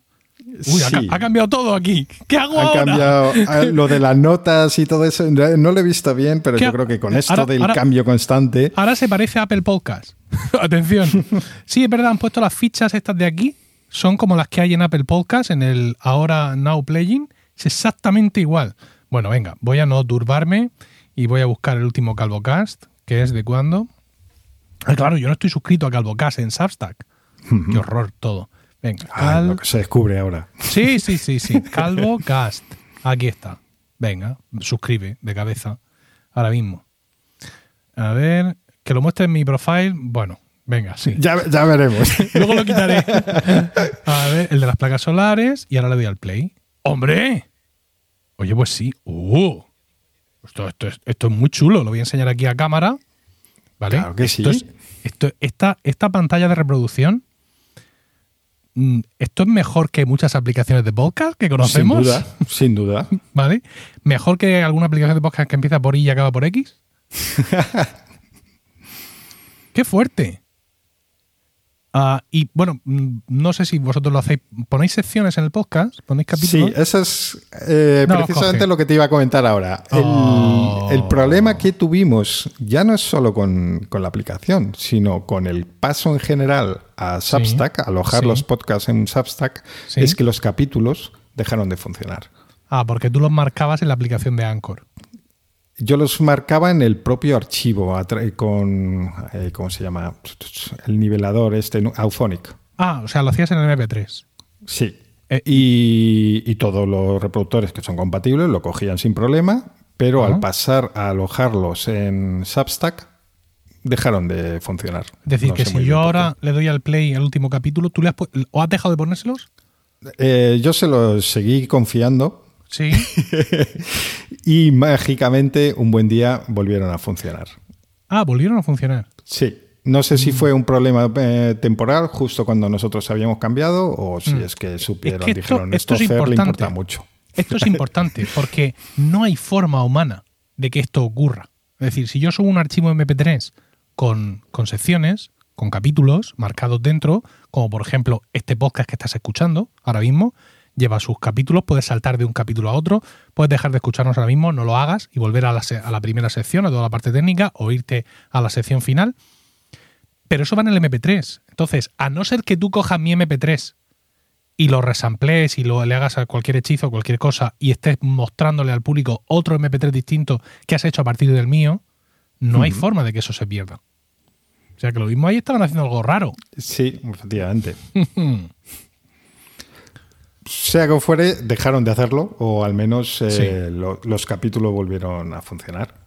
Y bueno, pues contento porque a mí me importa bastante el tema de los capítulos. Tenemos, por ejemplo, una sección de videojuegos que yo entiendo mm. que a mucha gente puede no interesarle.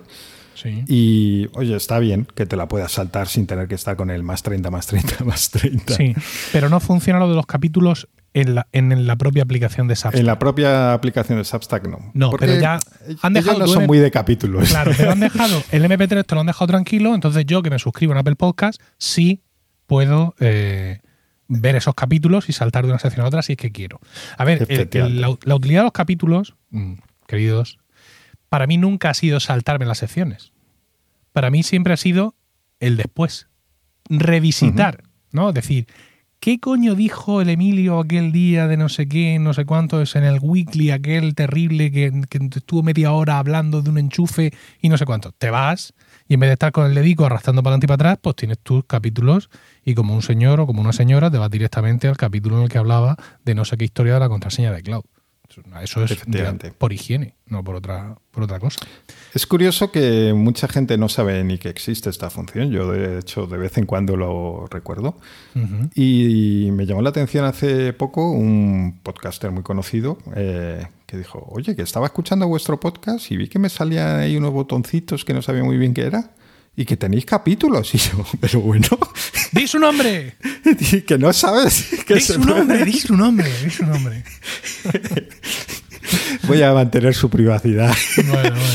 Pero no sabía que existía la función. Eh, y me llamó mucho la atención. Digo, joder, yo me estoy preocupando de la población civil y resulta que este hombre no sabe tampoco esto. bueno, y no, pues solo, no solo, digamos, es una sección, es que además, bueno, por supuesto, una carátula distinta que acompaña la sección, le puedes poner, y le puedes poner un enlace. También ahí, directamente. Fíjate. Sí, incluso cosa que tú has usado a veces para hacer un poco más multimedia la experiencia cuando hablas de un, pues la funda nueva que me he comprado para, pues en ese momento poder poner, eso sí, que lo hago poco porque es que no va a haber Claro. Yo fíjate luego incluso, eh, lo, bueno, eh, Weekly y Promo Podcast llevan siempre secciones, evidentemente, esos podcasts, pero en el Daily, en Emilcar Daily, que es un podcast corto, diario, que no tiene eso, ese marcador, pero no tiene sentido, hay veces que me molesto y un capítulo sí lleva su marcador de presentación, contenido y final, simplemente para que en el tramo central se vea la foto del chisme o, de la, o del cosito del que estoy hablando. Me parece, no sé, me parece, me parece chulo poder usar todas estas cosas en el podcasting. Es que además eh, nosotros pensamos en escuchar un podcast desde el iPhone, eh, con el iPhone por ahí perdido, que no está mirando la pantalla, pero yo yo, de hecho, eh, los podcasts los suelo escuchar en el coche. Eh, y, dice, es que nadie va a ver la pantalla. Bueno, pues mira, eh, yo la veo porque es que la tengo delante de la, mm. de la, cara y de hecho me llama la atención que de repente, ¿qué ha pasado? Ha, habido un cambio ahí. Yo lo digo, lo digo pues mucho. Baja, si ahora mismo miras el teléfono o el dispositivo en el que estás, no sé cuánto, pierdo todo ese tiempo para para que la gente sepa lo que le estoy diciendo, ¿no? Pues para evitar eso, que en, un escuchar automático, mientras trabajas, mientras atiendes a los críos o friegas los platos, pues que yo diga, ahí lo tienes, ¿cómo lo hago? Y el otro piensa, ahí lo tienes, pues bailalo. Y no se dé cuenta de, lo que estamos hablando. Mira, había recuperado de aquí una, una noticia rimosmante. Eh, no, antes que eso. ¿Sabes cuándo conocí yo el tema de, las secciones? Esto es algo que para los usuarios de Mac ha estado toda la vida porque eh, GarageBand te permitía hacerlo hasta que en una actualización que hizo Apple eh, quitó esa posibilidad. O sea, quitó toda, toda referencia a los podcasts en GarageBand. Cualquier podcaster que siga haciendo su podcast en GarageBand es porque es un héroe de leyenda. Porque Apple, que tanto apoya el podcasting, retiró expresamente todas las cosas de podcasting de GarageBand. Y la gente, infelices, pensaron, se viene aplicación de Apple exclusiva, exclusiva para... podcast. Y yo pensando, no, no conocéis esta gentuza, no van a hacer nada de eso. Pero bueno, como fuere. La primera vez que yo lo conocí eh, de facto era un podcast sobre Mac que hacían dos mexicanos y que se llamaba Café Mac. Era un podcast absolutamente delicioso y uno de ellos al menos trabajaba como dando soporte técnico a, los Macs y hablaba de cómo había sido el proceso de desmontar un Mac mini. Un Mac mini de los originales, ¿no? Un Mac mini que era un, ordenador, pues era una no llegaba a ser un cubo, ¿vale? Pero era un ordenador así, con, forma de, de, tal, bastante alto. Y ya fíjate que aquellos ordenadores, que estamos hablando de tiempos muy pretéritos, estoy hablando de capaz que no haya salido ni el iPhone, ¿eh? 2006 o hmm. algo así, ya se encontraba, ya era problemático abrir un ordenador de sobremesa de Apple. ¿no? Últimamente decimos mucho, oh, la falta de reparabilidad, los tornillos propietarios, va todo soldado a, su madre ahí. Pero ya entonces este tipo tuvo que hacer un, un podcast y en aquel momento decía que fuéramos mirando al iPod, fíjate, para ir viendo las sí, sí, sí, para ir viendo las fotos, pues claro, entonces tampoco lo de los capítulos es un estándar del MP3. Bueno, entonces no, entonces estaba solo en los, MP, en los M4A, que eran los archivos que te generaba GarageBand y solo mm, iTunes te, lo mostraba, ¿no? Y iba poniendo las fotos de cómo el tío con una paleta de albañil había metido para allí para hacer palanca aquello y dije yo, ostras, qué cosa, qué cosa más útil. Bueno, aparte de eso, tenía aquí una noticia para ti sacada de, vía podcast. Dicen, revelan que los podcasts están desempeñando un papel muy importante en Substack. Después de que el año pasado la plataforma de boletines anunciara que estaba adoptando el audio y presentando herramientas que ayudarían a los escritores a convertir sus palabras en podcast, ahora, 18 meses después, Hein Winarski, directora de Substack, dice que los podcasts han encontrado un hogar natural en la plataforma. Me parecen palabras muy mayores. En la actualidad, una de cada diez de las publicaciones más vendidas especifica esto de Substack, incluyen un podcast de algún tipo. Winarski dice que una de las cosas que han traído a los, a los podcasters es el muro de pago de audio flexible de Substack. Esto está muy chulo, como lo hace Substack, es, es importante realmente, entiendo que para vosotros carece de, de sentido, pero claro, una de las cosas es que tú puedes de una forma muy fácil, partiendo de tu mismo podcast, crear un podcast de pago. Capítulos que solo vayan a escuchar la gente que paga, en fin, puedes hacerte ahí varias cosas.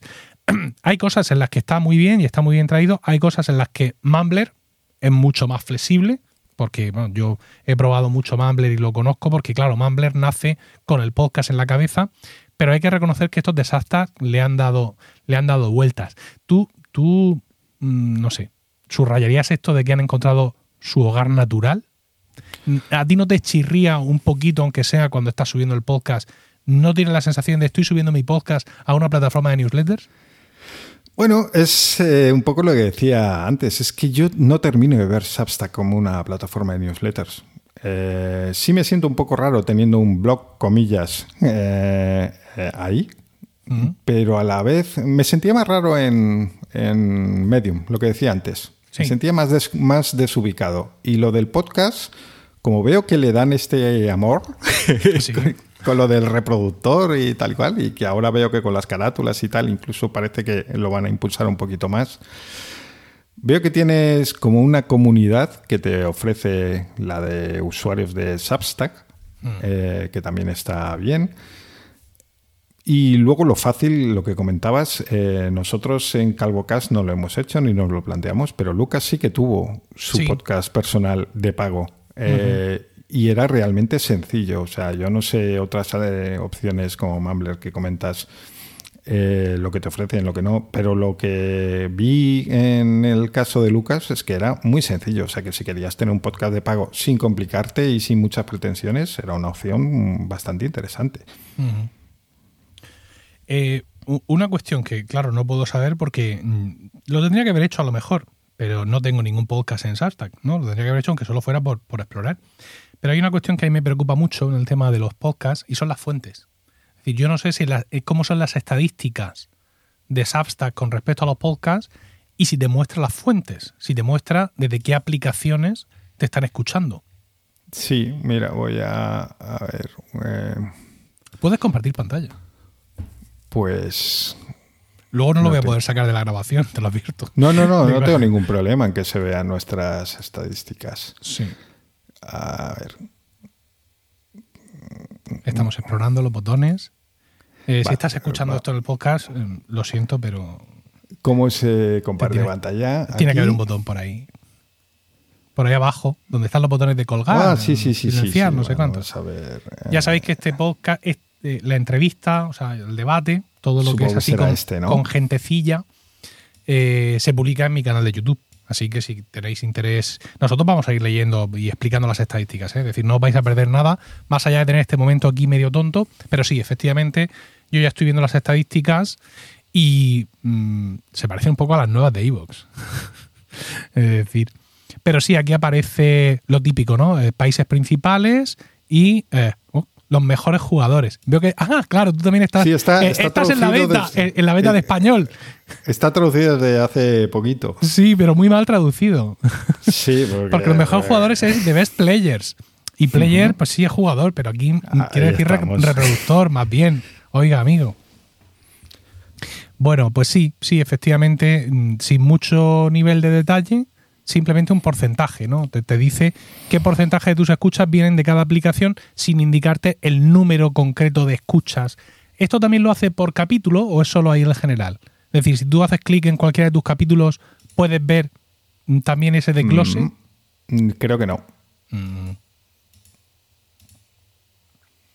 A ver, porque Pero me saca. Ah. Se, se confirma, queridos y queridas, el 15% de browser. Esto, es inusitado. inusitado. Tiene más reproductores en el navegador. Y me llama también mucho la atención el porcentaje de podcasts. Pero siempre me ha llamado la atención. Tiene una explicación muy clara. ¿Qué es? Sí. Pocket Cast es una de las pocas aplicaciones que tiene un, un, un chart, ¿no? Un rating de, o una lista de éxitos por países. Y Pocket Cast históricamente pues lo usa mucha gente de corte tecnológico. Entonces, si tú te vas a los podcasts más escuchados de Pocket Cast, te vas a encontrar que la mayoría somos los sospechosos habituales de toda la vida. Entonces, claro, una vez que te has quitado en medio a las radios comerciales, al Alaska y su marido y, al Cristo de la Misericordia, pues entonces florecemos los viejos rockeros. Y ahí, por escuchas también relacionadas, es decir, otros que han escuchado esto, están escuchando lo otro, es como muchos de nosotros aparecemos. tú vas a ver en el ranking de Pocket Cast, le tiras para abajo, ¿no? Es decir, no sé ahora mismo si puedes ver 50 o puedes ver 100 o cuántos puedes ver, pero si pudieras ver 100 o 50, te vas a ver en esos 50 podcasts, mm, digamos, de los, de los podcasts clásicos amateurs de toda la vida, podcasts que en, los rankings de, de Apple Podcasts ni asoman la patita. Y es precisamente por esto, porque se produce ahí un factor local y un factor tecnológico que hace que ese ranking de Pocket Cash eh, pues sea así. Mira, por ejemplo, estoy viendo Popular en España. Número uno, nadie sabe nada.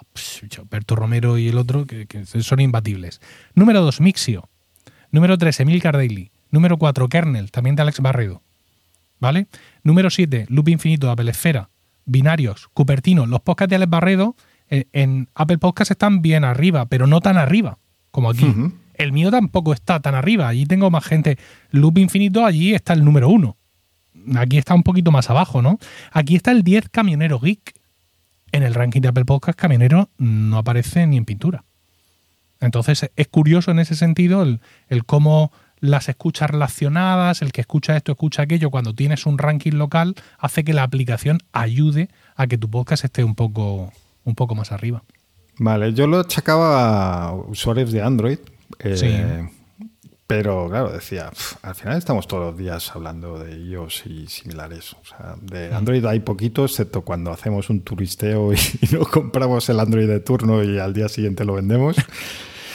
Eh, que casi lo que hacemos es enfadarles más. Eh, entonces, pues yo calculo que no debe haber un volumen tan significativo de usuarios de, de Android que nos escuchen.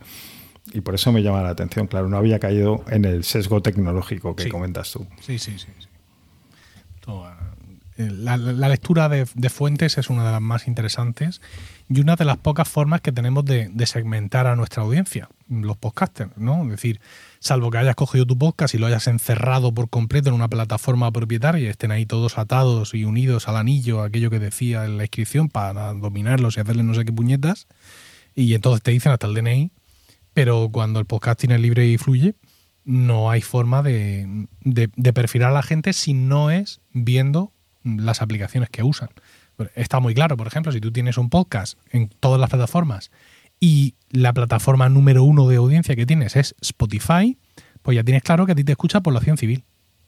Es mucho más normal que Spotify sea la número uno en un podcast, digamos, generalista, que en otro tipo de, de podcast. También puede decir bastante de la edad de la gente. Yo conozco una red de podcast de Cartagena que hace podcast relacionados con la educación, que son podcasts hechos por y para alumnos de instituto. Y aunque el podcast está en Evox, que sabes que es un gran polarizador de audiencias, pero el número uno de, jugadores, de players, es, es Spotify. ¿Por qué? Porque los zagales, que es lo que tienen en su, en su Android, para escuchar música. ¿Van a tener Tindal ese? ¿O Tidal o como se llame? No. Tienen Spotify. Ya mismo escuchan el podcast que hace su colega el gallo o el podcast que les ha dicho la maestra. Esto es así. Sí, nosotros respecto a Anchor hemos perdido estadísticas, ya ves que esto es muy, muy básico. Antes mm. teníamos incluso pues, sexo por edades, grupos de edad antes, y tal. Antes teníais sexo. Sí, pero... Pero ahora ya no. Pues mira, sabemos que nos escuchan la, mayoría hombres, efectivamente. Ha sido un chiste tan malo que no lo has pillado, pero bueno. Qué horror. Cortaré esto es que, es que nunca lo hemos tenido. Eh, escucha, ¿habéis vuelto a Spotify? Sí, Spotify estamos, sí. Es decir, habéis cogido ahora el feed de, de Substack y lo habéis llevado de vuelta a... Sí. claro, creando otro podcast nuevo. No hay manera de, de entroncar con el antiguo, ¿sí? Eh, yo eh, eh, pude acceder a la ficha de Spotify y cambiarle el feed. Ah, mira. aunque el de Anchor está redirigido, pero creo que se, o sea, le, le, cambié, le puse directamente el de mm. Substack y no hubo problema ahí. Muy bien.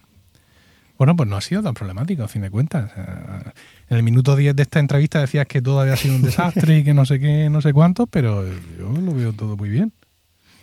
No, el resetado hemos llegado a donde queríamos. Lo que pasa es que ha habido problemas entre medias, pero bueno, se han aprendido lecciones también. Bueno, pues mm, como ya habéis escuchado, podéis escuchar CalvoCast en cualquier aplicación de podcast. Si queréis engrosar ese 15% de rebeldes, eh, podéis escucharlo en calvocast.com. Es semanal el podcast.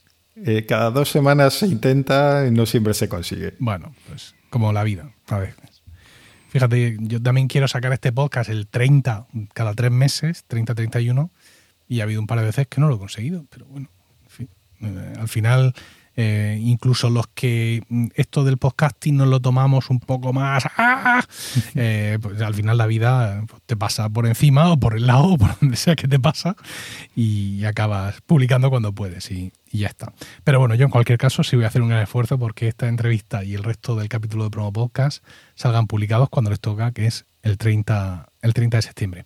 Fer, muchísimas gracias. A ti ha sido un placer.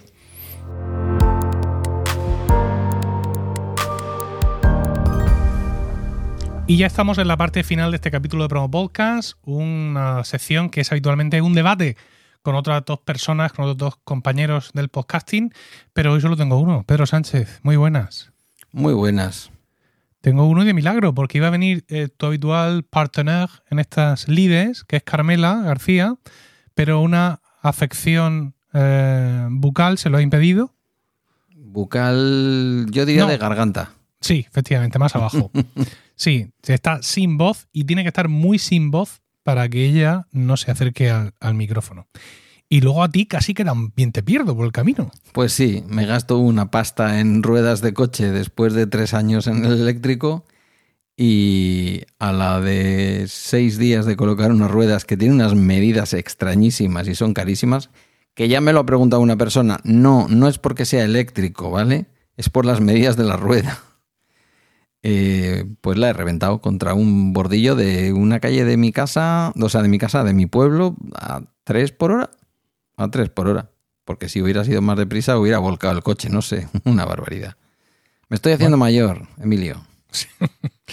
y a lo mejor muchas de las cosas que opine de lo que me vas a preguntar tienen que ver con que me estoy haciendo mayor. Es muy posible, es muy posible porque la primera noticia de la que quiero que debatamos, si uno tiene la edad suficiente, le da la sensación de que ya la ha escuchado. Y es que dice Google que su última apuesta en el mundo del podcasting, que la va a cerrar, que era Google Podcast.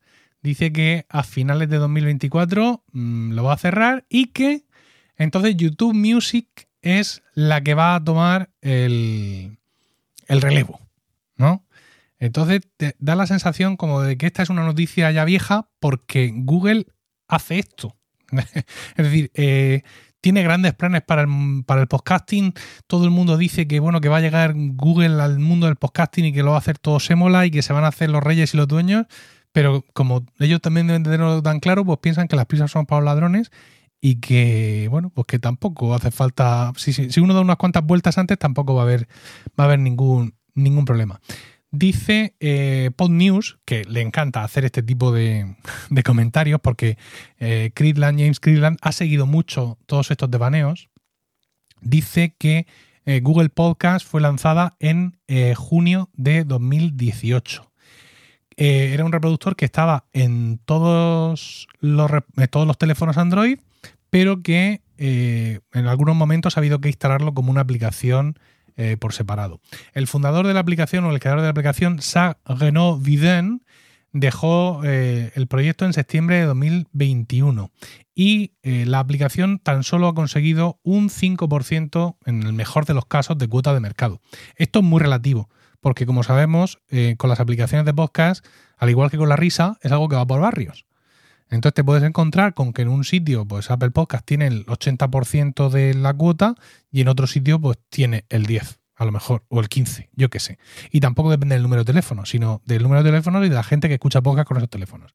Bueno, aquí hablan de un 5% en general.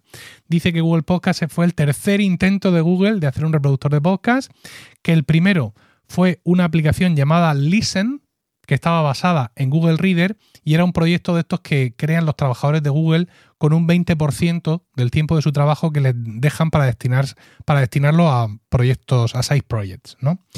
Después de eso, vino un lanzamiento solo en Estados Unidos de Google Play Music, que además, al parecer, eh, se mm, mm, se cargaba los audios, como hace Spotify, es decir, no conectaba directamente el feed, sino que conectaba una vez y cogía el audio y lo cacheaba.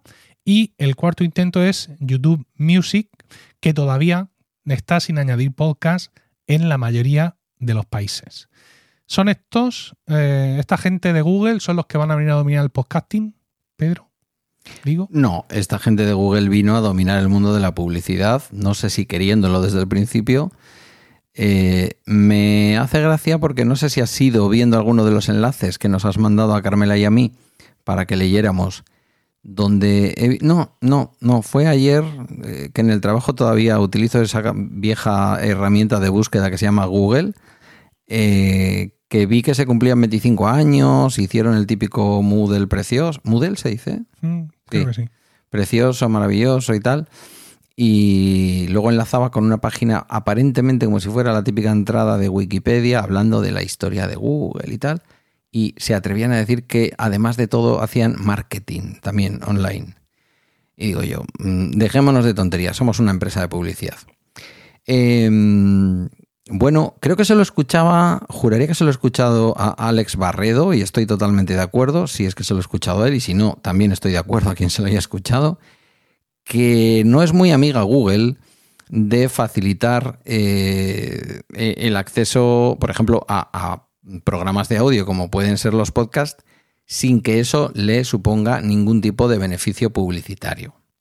Y hay que reconocer, eh, yo hoy he estado probando, porque la tuve incluso durante un tiempo en pruebas con, como premium, eh, YouTube Music, y YouTube Music cuando, al menos cuando no pagas, cuando, cuando pagas no hay problema, pero cuando no pagas, es una locura la cantidad de publicidad que, te pone.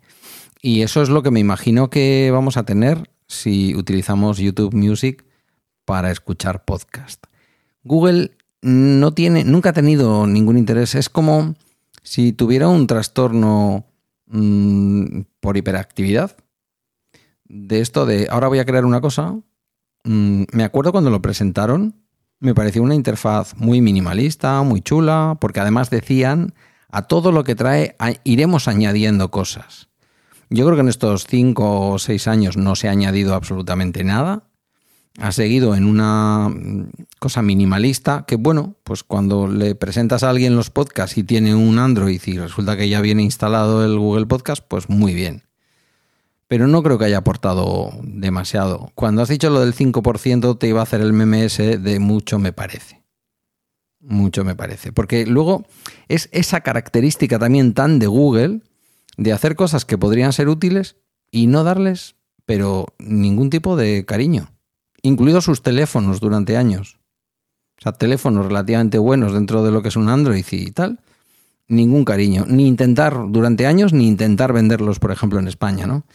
Entonces, para mí es una más de, Google. No, creo que vaya a significar, eh, bueno, creo que entre 0 y 0,1 en el mundo del podcasting. Y eso que es Google, ¿eh? pero creo que este no es, no es su historia. Eh, sí que es verdad que marca una tendencia y es todo el mundo quiere llevar a sus aplicaciones de música el podcasting y centralizarlo. y los únicos que no, ya sabemos quiénes son. Los que tenemos dos aplicaciones distintas en el teléfono para, para la escucha de música y la escucha de podcast, que en este caso es Apple. Bueno, no sé. Sí, pero claro, es que son negocios distintos. Tú piensas que aunque en Spotify tienes la suscripción de pago, de. Sí. Evidentemente. Pero que el mayor número de clientes son suscriptores que no pagan y que reciben anuncios. Cierto. Entonces, pues tienes ahí un mix de interfaz donde al final tú lo que les estás aportando son contenidos. No existe tal cosa como un suscriptor gratuito de Apple Music. En Apple Music o pagas o no escuchas. Con lo cual, la necesidad de atraer masivamente gente a la aplicación para que esté escuchando con publicidad no existe. Por eso Apple prefiere tener una aplicación separada para los podcasts, eh, aprovechando el tirón que todavía le queda en el mundo y poder mm, marcar el acento en características de monetización del negocio del podcasting, como son los podcasts de suscripción y otras cosas. Estabas tú conmigo en Madrid, en la planta noble, noble de, la, de la tienda de Puerta del Sol, cuando aquel señor, que en aquel momento era el, jefe de Apple Podcast, ¿te acuerdas? Sí, sí. Nos dijo que Apple jamás iba a hacer negocio con los podcasts. Que dejáramos de pedir podcast premium e historias porque eso jamás iba a ocurrir. Bueno, pues ya ha ocurrido y con criterio, creo, Apple los ha sacado de la aplicación de música para poder darle su propio aire. Pero fíjate que esta noticia, eh, esta noticia de Google, es contradictoria con, con las penúltimas noticias que hemos sacado. Es decir, Google le abre espacio en YouTube a los podcasts y crea una pestaña que se llama podcast. Y crea, mm. esa pestaña no deja de ser una lista de reproducción, pero una lista de reproducción, entre comillas, especial. O sea, lo que tú subas ahí van a ser algo que tú llamas podcast, porque ahora mismo ya sabemos que la gente llama podcast a dos personas hablando. Le da igual el formato, no sé cuánto. Aquí estamos algunos que nos tiramos de los pelos. No, tiene que tener feed, pero eso a la gente le da igual. Entonces dice Google, venga, vamos a abrazar esto. Voy a crearte una lista de reproducción que se va a llamar podcast y que es muy característica. ¿Por qué? Porque yo me voy a encargar de peinar todos los contenidos que los usuarios tengáis en esta lista de reproducción y los voy a ofrecer como podcast a los usuarios. Ya no van a. Mm, esos podcasts que vosotros estáis subiendo antes como un vídeo normal, ya no van a, a, librar la batalla con todos los demás vídeos, sino que los podéis poner en este apartado aparte y yo los promocionaré. Vale. Lo estoy haciendo. Quiero decir, ahora mismo es posible que en vez de estar escuchándonos en tu aplicación de podcast, estés viendo este vídeo en YouTube. Porque yo en mi canal de YouTube de podcasting tengo una pestaña podcast donde subo estas secciones de promo podcast donde tengo entrevistados. Y luego además dicen, pero esto no acaba ahí. A los creadores de podcast, dentro de poco, Apple les va a permitir conectar el feed. Es decir, que lo que algunos estamos haciendo con nuestro podcast, que es usar una herramienta de terceros para cuando se publique nuestro podcast que le ponga una carátula, a lo mejor con ondas, a lo mejor sin ondas, y la suba como un vídeo de imagen fija, YouTube lo va a hacer directamente. Te va a permitir que tú, como creador, apuntes tu feed y ellos se van a encargar de este negocio. Y claro, ahí sí piensas tú, apocalipsis. ¿no? En ese momento, claro, todo el mundo en YouTube y YouTube se va a convertir en lo principal y bueno, ya veremos y todo ese tipo de cosas. Y ahora de, de pronto sale esto que sería consecuente, lo de vamos a cerrar eh, Google Podcast, pero dicen que todo eso va a pasar a YouTube Music. Entonces, el feed que tú me vas a dejar conectar se va a ver, se va a escuchar las dos cosas o ninguna. ¿Sabes? Porque bien podría ser. Bueno, igual lo resuelve alguno de los trabajadores de Google en el 20% del tiempo que les dejan para crear cosas.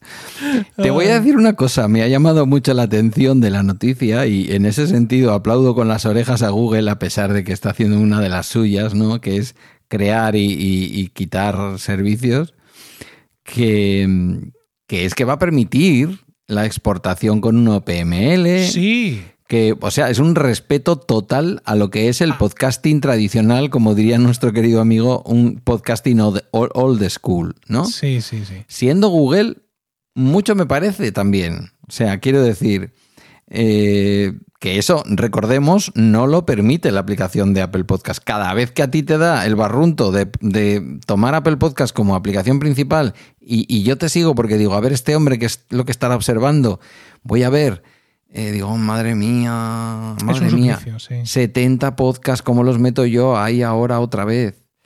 Eh, bueno, pues eh, esa parte es genial, pero es genial otra vez para hacer el mal, ¿no? Es decir, bueno, cerramos, abrimos y la realidad es que uno no sabe a lo que atenerse con Google. Insisto, yo creo que su negocio principal es la publicidad y a ellos les da igual, no van a poner orden en esto. Porque en el fondo les da igual si alguien está llegando a través de YouTube Music, o a través de YouTube. Les da lo mismo tener coherencia, les da todo igual. Al final dirán, el que llegue por aquí que eh, vea publicidad o la escuche, el que llegue por aquí que vea publicidad o que la escuche. Recordemos que YouTube Music además es una aplicación bastante orientada a que también puedas ver la música. Por lo tanto, sería como una especie de spin-off del YouTube normal. Eh, no lo sé, ya te digo, yo creo pero claro, yo soy el que dije que quién iba a entrar a Spotify y a escuchar podcast. Y, en los tiempos de V Podcast me retrasé muchísimo, muchísimo, hasta que yo creo que fue Roberto el que me convenció eh, para que, en fin, lleváramos los podcasts a, lo diré, a, Spotify. A, Spotify, sí. Eh, entonces, pero yo creo que esto no significa nada. Creo, ¿eh? Sí, a ver, a mí me preocupa un poco qué pasa con el background de todo esto, porque yo entraba a Google Podcast para podcasters y allí yo iba, digamos, reclamando mis feeds para que mm, mm, Google me reconociera que esos podcasts eran míos, que eran de mi autoría, que yo pudiera ver mis estadísticas, todo este tipo de cosas, etcétera, etcétera, y ahí se hizo ese trabajo. Y ahí tiene Google un grandísimo catálogo de primera mano de feeds con usuarios que hemos dicho, estos feeds son míos, yo quiero ver mis estadísticas y mis cosas. ¿Esto también se va a la mierda? ¿O esto se va a usar de base para los podcasts que se van a poder ofrecer en YouTube o en, YouTube Music? Parece que no. Parece que no, porque por otro lado tenemos esa posibilidad de a nuestro canal de YouTube conectar nuestro feed. Con lo cual, pues ese trabajo podría haberse, haberse perdido. Pero es que yo estoy seguro que esta pregunta a lo mejor no se la ha hecho ni el tío del 20%. ¿Sabes? O sea, es una cosa mm, absolutamente mm, eh, que, te demuestra que, a lo mejor no hay nadie al volante en toda esta, esta cosa y vuelvo al principio. Quiero decir, no han encontrado la forma fácil y rápida de meternos anuncios en esto y les da igual. Yo creo que si cogen los, los RSS, les ponen una carátula fija y los pinchan directamente en YouTube, pues ahí le pueden meter la publicidad de YouTube eh, clásica, ¿no?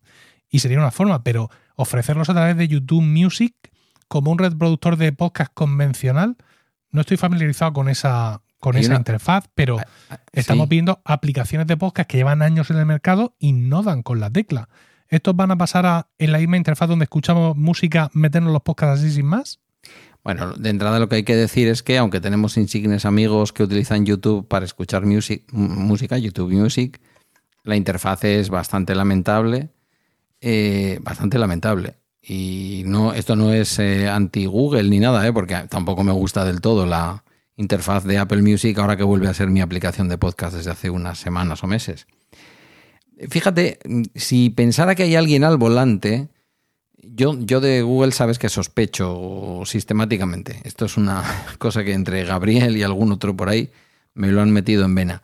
Eh, sospecho y digo, de las escuchas de YouTube Music a mí me van a dar algo, porque claro, si ellos mezclan lo que es un podcast con lo que es una conversación grabada entre dos personas, pero que se va a poder escuchar también en YouTube Music, claro, si tú tienes, por decir, el, uno de los podcasts paradigmáticos que se ven mucho en YouTube, como podría ser El sentido de la birra. No sé cómo está eso ahora, pero antiguamente, desde luego, se publicaba en YouTube. Vale. Si eso mismo lo puedes escuchar en YouTube Music, al, presentador, al productor, le vas a pagar lo mismo que le estás pagando por la publicidad que se puede meter en un episodio de hora y media del sentido de la birra eh, eh, en YouTube clásica? Porque por ahí sí que vería la mano de una Google que sabe lo que hace. Es decir, voy a dar contenidos en donde yo voy a seguir cobrando por la publicidad, pero a ti no te voy a dar un duro. No sé si esto que acabo de decir tiene sentido para ti. Es que, es que nada tiene sentido. O sea, es, que ni siquiera soy capaz de ver una, O sea, si no lo centran todo en YouTube, YouTube per se, no YouTube Music, sino YouTube, nada tiene sentido con respecto a, a todo lo que supone que, Google mm, planea, que Google ofrece, ¿no? Sí, eh, porque aquí cada uno en este negocio del podcasting intenta llevarse el asco a su sardina. Spotify intenta hacer valer el parque de instalaciones que tiene, ¿no? El hecho de que sea la, aplicación que está en todos los teléfonos, para llevarse allí a la gente, a escucharlo todo. Allí que vamos los podcasters a darles gratis nuestro contenido. Ellos lo ofrecen entre anuncios a los usuarios que no pagan, que no son premium, con lo cual ganan dinero con el contenido que yo les doy gratis. Yo gano exposición, anda la mierda con la exposición. Eh, Apple, por otro lado, lo que está intentando y, y, consiguiendo es que cada vez más gente abra canales de podcast de pago en su plataforma para ellos llevarse su 30% como de cualquier otra cosa, para engrosar su cuenta de resultados de servicios. Evidentemente ganan más dinero con las aplicaciones, ganan más dinero con los libros, pero oye, también de todo se gana dinero, ¿no? Grano a grano se hace granero. Claro. Eh, y, cada uno, digamos, tiene esa estrategia basada en, sus intereses. Si los intereses de, Google son meternos publicidad, yo pienso que tiene que perseverar en, la parte de YouTube. Y sobre todo, si el, fuerte de Google es el vídeo con YouTube, lo que tiene que hacer es intentar, eh, digamos, torcer el mercado a su favor y que podcast signifique YouTube, signifique vídeo, aunque sea algo estático. Hay muchas encuestas en Estados Unidos que cifran en un 20% de la cuota de mercado lo que tiene YouTube para escuchar podcast. Todo esto basándonos evidentemente en las declaraciones de la gente. Porque, salvo que yo esté muy despistado en estos momentos, 28 de septiembre de 2023, todavía no conozco ninguna plataforma, lo mismo en dos semanas la conozco, pero todavía no conozco ninguna plataforma donde tú puedes decirle, oye, y mándamelo también a YouTube y luego te recoja de vuelta las escuchas que has tenido allí. Con lo cual, estas estadísticas que aparecen en Estados Unidos cada poco se basan en preguntas a los oyentes. O sea, que son una especie de estudio general de medios. Claro, pero aún con todo y con eso, con el, digamos, con el. con las carencias que tiene ese tipo de, encuestas, me parece una cosa mucho más. Mm, mucho más eh, precisa que si miráramos las descargas de los podcasts. Porque ¿qué descargas de qué podcast miras? Sí, sí. Ah, si tú miras ATP, Accidental Type Podcast, que es un podcast con muchísima audiencia en Estados Unidos, un podcast de tecnología, ahí no va a salir gente viendo en YouTube. ¿Por qué? Porque son oyentes hardcore, son oyentes tecnológicos de toda la vida, de los que han estado usando iTunes, eh, con una media de edad mm, más bien por encima de los 40. No digo yo que no vaya a haber un porcentaje de gente escuchándolo en YouTube, porque yo mismo, a mis casi 50 años, estoy escuchando, mm, entre comillas, podcast en YouTube. En realidad estoy escuchando vídeos que da igual mirarlos o no, pero bueno. Con lo cual, pues en ese podcast no te va a salir ese 20 y pico por ciento de gente que usa YouTube para escucharlo. Con lo cual, yo creo que en ocasiones, para tener una vista más general, más homogénea, es mejor preguntarle al oyente. Tú cuando te vas a preguntar a un oyente, tú no sabes si es un friki, si no lo es, si es población civil, si escucha... no, mm, vas desnudo ahí.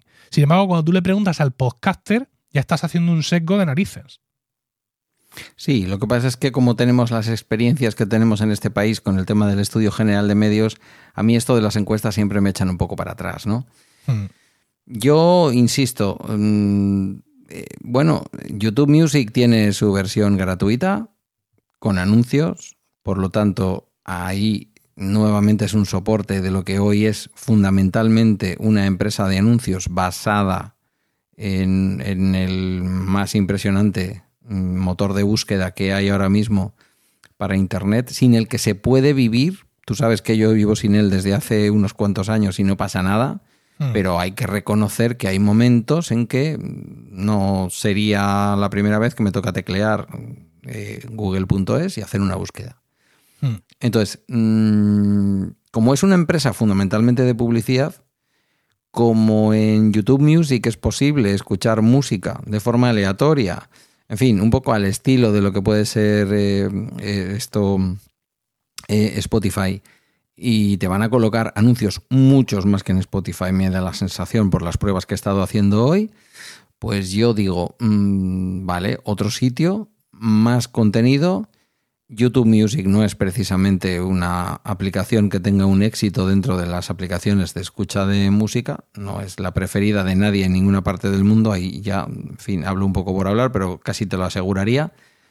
Y por lo tanto, pues sigue un poco el rebufo de lo que están haciendo las otras, ¿no? Hmm. O por lo menos de lo que está haciendo la, la que todavía es líder o se considera líder, que es Spotify. Y además, insisto, si tú colocas tu podcast en, en, YouTube tradicional y si colocas tu podcast en YouTube Music, lo que no hemos visto, no está declarado y no creo que vaya a ocurrir, es que te vayan a pagar por las escuchas jamás que haya en YouTube Music. Con lo cual, en todo caso, le estás diciendo a la gente que hay una manera de que ese podcast que está viendo en YouTube tradicional mm. lo puede escuchar a lo mejor le terminan incluso vendiendo las bondades de, mira, lo vas a ir escuchando en el coche, en el no sé dónde, no tienes que mirarlo, pero yo te voy a meter los anuncios, te los vas a comer, me van a pagar por esos anuncios y a ti no te voy a dar nada. Nada. Pero vas a ganar visibilidad. Es que mira, puestos a que nos pase esto, yo prefiero ir a YouTube. A YouTube puro y duro. ¿Por qué? Porque YouTube es el segundo, monetizar. es el segundo buscador mm, del mundo después de Google. La gente sí. busca cosas directamente en YouTube. Sí, de hecho, me ha pasado hace un segundo, no sé si tú o los oyentes habéis oído como un sonido así de golpe, que era, es que no sé ahora mismo si, si pasa a través de la Rodecaster o no. ¿Tú no lo has oído antes? Yo juraría que sí que lo he oído. que algo has oído, sí. Es porque mientras hablabas estaba en otra ventana y he hecho una búsqueda de una de estas estadísticas de escucha. Y he visto el primer resultado que me cuadraba y le he dado. No me he dado cuenta que era YouTube. Sí, sí. Era yo- era un vídeo. Entonces le he dado, mm, he seguido con otra cosa y de pronto se ha puesto en marcha el vídeo y me ha cascado un anuncio de primera. Hasta que he dicho, coño, coño. O sea, fíjate, el, el primero o segundo enlace de esa búsqueda que yo he hecho era un vídeo de YouTube. Entonces, si, si vamos a ser, si vamos a ser eh, manipulados, absorbidos y fagocitados, pues yo prefiero que, que nos lo hagan a través de YouTube, porque ya nos lo han hecho en Spotify y ahí, salvo exposición en general, no ganamos nada. La, la- la gente no usa Spotify como buscador. ¿Sabes? Es decir, la gente me puede encontrar en YouTube porque esté buscando mi podcast o porque esté buscando un podcast de tecnología o porque esté buscando lo que sea que coincide con el título de uno de mis podcasts. Tú no te pones a buscar, por ejemplo, eh, cómo configurar una VPN en el iPhone. Tú no te pones a buscar eso en el buscador de Spotify, No. pero en el de YouTube sí, Te iba a decir que ni siquiera en Google. Me voy directo a YouTube. ¿verdad? Sí, sí. Entonces, claro, ahí sí que efectivamente estamos dando nuestro contenido gratis, están lucrando, no comparten con nosotros publicidad, nos tratan como perros, pero tienes una exposición real. No, e insisto, incluso puede que, aunque sean unas migajas de la publicidad, eh, las recibas, ¿no? Es decir, hay compañeros que cuelgan sus podcasts, tienen 80 escuchas, pues si les dan un euro al año, pues un euro al año, lo que sea. No tengo ni idea, porque yo nunca he tenido un canal monetizado en, en YouTube. Mm, pero precisamente por eso te digo, que decir, como buena empresa de publicidad, si yo puedo colocar tu contenido en un sitio en donde ni siquiera te pago esos céntimos, no sé por qué esto tiene que sonar, si yo lo había puesto en descanso. Estamos cometiendo en hoy este- todos los estamos cometiendo hoy todos los errores. Todos los eh, errores. Sí, de Sí. novatos. Bueno, está bien. En fin, Esta- que la gente vea que somos humanos.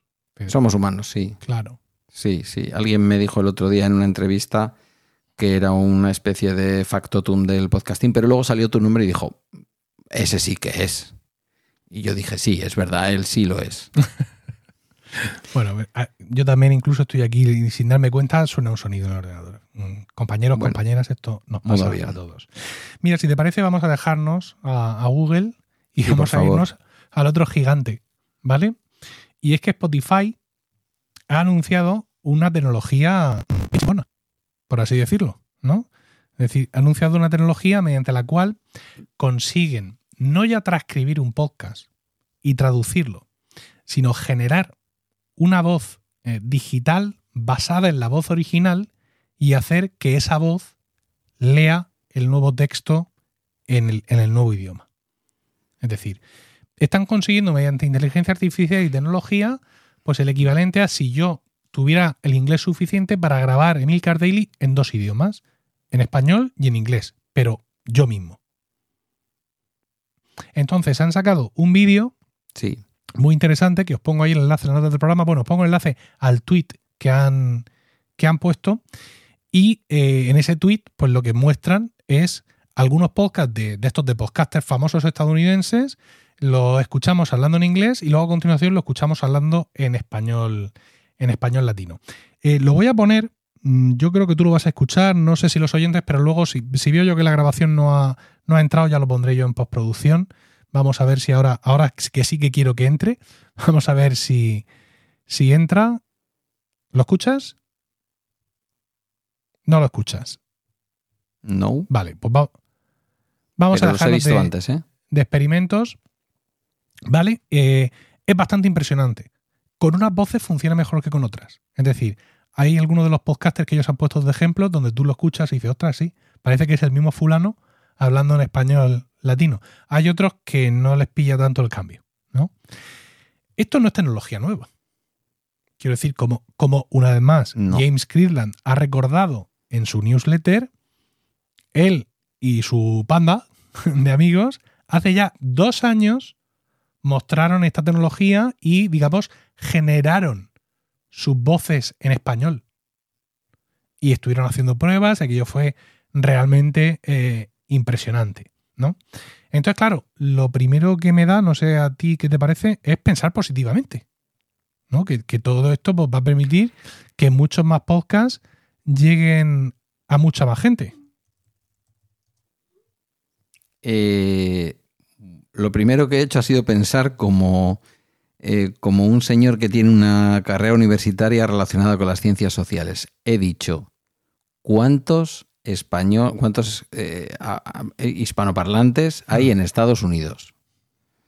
Porque cuando te dicen en inglés estará disponible en otros idiomas, included Spanish, German y French o French y German. No me acuerdo exactamente el orden, pero he dicho el primer idioma para ellos, después del, estado, del, del inglés de Estados Unidos, es el español. Es lo primero que he pensado. Fíjate, antes de mm. pensar en podcast ni nada. Luego me ha parecido fascinante, quiero decir. El siguiente pensamiento ha sido, qué maravilla sería para mí poder escuchar Serial en castellano. ¿Vale? Lo he pensado. Porque claro, yo lo intento escuchar a 08, pero por lo que sea no es lo mismo, ¿vale? Incluso si llego a entender, puedo pensar que están un poco piripis a las horas en que yo los escucho. Eh, me parece fascinante, pero por otra parte, la conciencia de una personita que tenía que estar hoy aquí, que no está porque no le acompaña la voz, doña Carmela, eh, que hemos estado además grabando esta semana eh, la taberna del Beagle en relación al tema de los eh, lenguajes, de los idiomas, que tú dirás, ¿cómo habéis mezclado ciencia e idiomas? Bueno, pues ya eso, la gente que lo escuche. Em, me decía, ¿y cómo casa esto con la diversidad de las lenguas, la creación en lenguas que pueden ser minoritarias, pero que necesitan, por ejemplo, en nuestro país, muchos más... En catalán hay bastantes, he de decir, pero muchos más podcasts en gallego, muchos más podcasts en euskera cómo dialogan estas dos cosas, ¿no? Que yo pueda escuchar Serial en castellano y que al mismo tiempo no se pierda la biodiversidad que digo yo lingüística, la diversidad lingüística eh, en el mundo del podcasting. Porque claro, eh, bueno, seguiremos generando contenido en castellano. Tú y yo no nos vamos a poner ahora a hacer... Bueno, tú igual podrías, yo no, desde luego. Tú, podrías mm, pidiendo la bula papal de Juan Juaniquilator a lo mejor grabar algo en inglés, lo mío sería absolutamente horrible de escuchar. Eh, ¿Podría ser un podcast de humor en inglés? Quizás. Mm, pero claro, no es eso. Nosotros seguiríamos creando en nuestra propia lengua y digamos que nuestra cultura, que no solo es la lengua, podría llegar a más sitios. En más sitios entenderían o, o, intentarían entender un chiste de murcianos hecho por un señor de Murcia, con, habría que ver de qué manera entiende toda esta tecnología eh, tus cuando, quieres jugar con tu acento murciano, eso ya sería otro tema. Eh, los podcasts con, las que, con los que Spotify va a empezar con esto son Diario de un CEO, el del podcast de Lex Friedman, mm. Amateur Expert y eh, también va a venir dentro de poco el de Trevor Noah, ¿no? Y The, The Rewatchables, etcétera, etcétera. Yo he escuchado estos podcasts, me he molestado en escuchar capítulos en inglés y hablan todos un inglés bastante correcto, ¿no? Correcto. Ahora, sí, sí, estoy de acuerdo. Yo también los he oído y aquí estoy, inteligencia artificial estoy de acuerdo con eso. Aquí el que más y el menos tiene experiencia habiendo hecho una transcripción de su podcast con, con inteligencia artificial. Allá que va la transcripción. O sea, hay, cosas, hay cosas que las entiende bien, cosas que no las entiende bien. Después de la transcripción viene la traducción. Y ya lo último, que es casi lo de menos, entre comillas, es que esa traducción te la lea la voz artificial que has creado. Pero aquí el trozo gordo es que la transcripción sea muy buena y la traducción que hagas de esa, de esa transcripción tiene que ser también buenísima. O sea, ahí hay muchos ciclos de computación de inteligencia artificial para no traducir están lloviendo perros y gatos. ¿No? Que es como se dice en inglés, está lloviendo a cántaros, que decimos en español. O sea, ahí, ahí tiene que haber. Ahí tiene que haber por lo menos uno o dos Mac Pro dándole caña. Hay muchas tecnologías a la vez, ¿no? Hay muchas tecnologías porque fíjate que tenemos por una parte, como dices tú, lo que parece más sencillo, porque ya hasta te lo puede ofrecer un iPhone que esté configurado en inglés, si le hablas en inglés, que es reconocer tu voz y generar una voz que imita a la tuya de forma artificial para aquellas personas que por la esclerosis múltiple o cualquier otra enfermedad vayan a perder la voz y quieran de alguna manera conservar esa manera de poder comunicarse después mm. escribiendo y que el iPhone reproduzca tu voz, eso ya lo va a hacer un, pues una electrónica de consumo, como es un iPhone. Entonces tampoco es nada del otro mundo, aunque es verdad que es una gran tecnología, pero empezamos a acostumbrarnos a que estas grandes tecnologías ya, porque te iba a decir yo al comienzo, ¿no? Esta también es una noticia que nos podría parecer ya, que ya la hemos escuchado. Claro. Porque estamos escuchando todo lo que hacen ahora, todas las IAs y toda la historia, ¿no? Esta semana, una empresa que se llama Wondercraft mm, AI, ¿no? AI, ha lanzado su herramienta que ellos lo llaman de doblaje. ¿vale? Y ofrece doblaje hasta en 13 idiomas. Y la pone a disposición de todo el mundo para hacer pruebas en app.wondercraft.ai barra dubbing, ¿no? Ahora dejo ahí el enlace. Hay que traducir, cuando dicen hacer pruebas, es que les ayudemos a mejorarla. Sí. Entonces le he metido Milcar Daily. ¿Y el resultado? ¿Quieres escucharme? ¿Quieres escucharme hablar inglés? Hombre, por supuesto. Vamos allá. This is MLCar Daily, a podcast about technology in general, Apple in particular, personal productivity, internet culture, and frankly, anything that I find interesting. Today is Tuesday, September 26, 2023, and this is chapter 2388. I'm Emilka, and today I will talk to you about how Telegram is doubling down on its bet on stories. ¿Hay algo de ti? Sí. ¿Hay algo de un señor que es más. Eh, que es más gordo que tú? También. Y... Me acuerdo de lo que yo soy ahora. No, hombre. Por favor. Cada vez que dices eso, de verdad. Eh, y hay algo de voz que no es demasiado respetuosa con tu timbre, que no es tan grave. Hmm. Eh, cuando escucho el audio entero, son tres minutos lo que te deja hacer, no te deja hacer más. Hay como pausas, como unas pausas largas, extrañas en estos tres minutos. Evidentemente, también deja pausas para, para el, la música. No le gusta la música, de hecho te propone que si tienes la pista solo de la voz, que subas mejor la pista solo de la voz que, y te promete que te va a respetar la duración de esa pista de voz para que luego tú la montes de nuevo con el resto del podcast. Que decir que esto está pensado, bien pensado. Y eh, yo me lo he escuchado todo y, bueno, traduce la cuña publicitaria, que en esta semana era de Zurich Klink, imagínate, un seguro que apagas y enciendes cuando quieres en función de si estás en el campo, o en la montaña. Lo traduce admirablemente bien. También es cierto que no es lo mismo que yo me ponga a decir la cuña publicitaria, que siempre voy a hablar mejor, que cuando me pongo a, digamos, a, comentar más bien de forma flexible lo que quiero comentar ese día. Pero me ha sorprendido bastante. Eh, esto es caro. ¿Sabes? Es decir. O sea, que si pasas de los tres minutos, te, te cascan una buena. 30, 30 minutos de mm. doblaje son 34 dólares al mes. Y dos horas y media son 100 dólares al mes. Cuando dices 30 minutos o dos horas y media, te refieres total. al mes. Sí, sí, sí, sí, al mes. O sea, que es un pavo por minuto. Sí.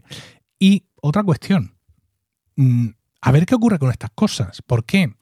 Porque hay muchos negocios que se están construyendo en torno a las inteligencias artificiales y en torno a la tecnología de OpenAI. Y, y parece que es fácil para todo el mundo montar un chiringuito de transcripción, pero luego no lo es tanto. Porque tú tienes, por un lado, refinar mucho de tu parte. Y por otro lado, estar soportando todos los cambios que hay todos los días. Mira, Robert Menetray, conocido de, esta casa, con su, con su servicio audiotranscripciones.com, que yo uso con gran éxito, y el otro día comentaba que tiene que dejar el, este, este, servicio, que lo tiene que dejar en, pausa. Que no, lo, que no le puede seguir dedicando horas de desarrollo, porque las APIs cambian continuamente, tiene que estar todo el rato encima para ver todos los cambios, para afinar, para que todo siga funcionando. Eh, de pronto le suben un poco el precio del uso de, los ciclos.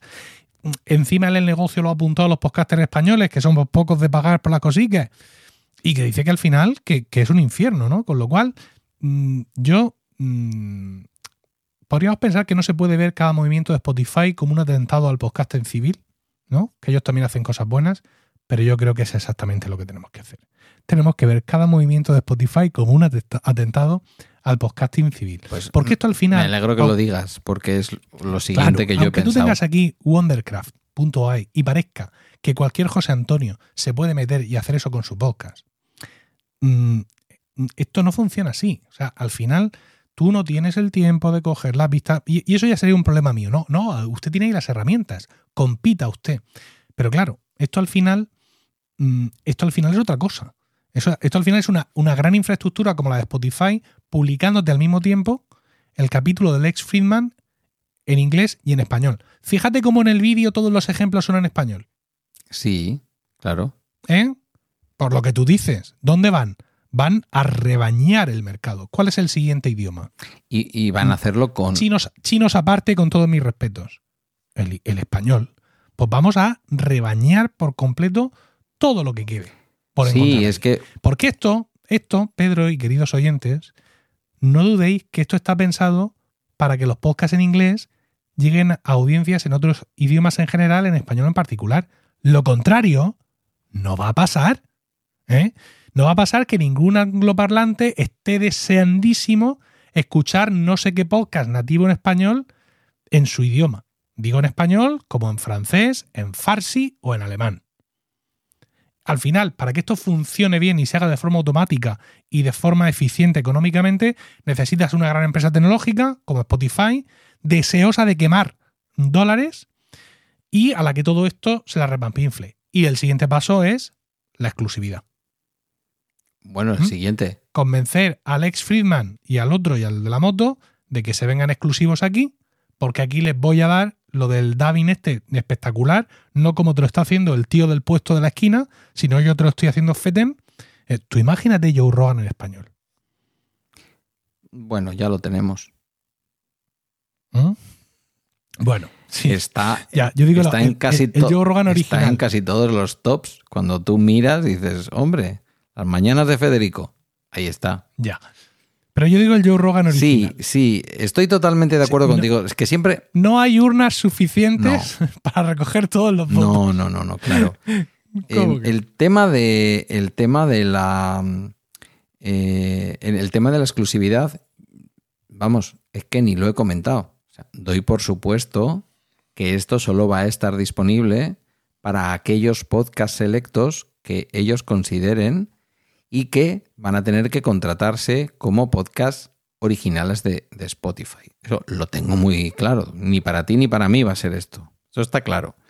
Y luego lo que has dicho, mm, estoy también de acuerdo. Es decir, se trata de que aquellos que no hablan castellano eh, puedan escuchar podcast en inglés y aquellos que no hablan inglés puedan escuchar podcast en castellano pero no tenemos todavía esto que se decía siempre, el Siri al español. No hay un Siri al español. No lo fue por mucho que hubo quien quiso hacer el ridículo más espantoso, no lo fue el gran apagón, sin ninguna duda. No lo fue ninguno de esos podcasts que en aquel momento sacó la primera plataforma de podcasting en español. No lo fue, ninguno de ellos. Habiéndose comido una gran parte del mercado en español, ninguno de ellos tiene una trascendencia más allá del Atlántico bueno, quizás en América Latina sí, pero diría que incluso ni tan, ni tan siquiera. Entonces, mm, como tú bien dices, esto es para que yo escuche Serial. Y esto es para que mm. Serial, en lugar de medio millón de oyentes, tenga un millón. No es para que tú o yo tengamos mil oyentes más cada día. Mira, y, acabo de entrar al, al, ranking de Apple Podcast de tecnología para quejarme y me va a salir mal el tiro por la culata. Pero bueno, yo siempre he dicho que no entiendo cómo siendo el oyente español de España como es, y el dominio del inglés que tenemos, el dominio del inglés de mierda que tenemos en general, ¿cómo es posible que el podcast de Lex Friedman esté siempre entre los 10 primeros? Pues porque tiene que estar en todas las stores, porque tendrá algún acuerdo, como tú sabes que aún hace... Así, eh, el top, pero el top es local. Es decir, sí.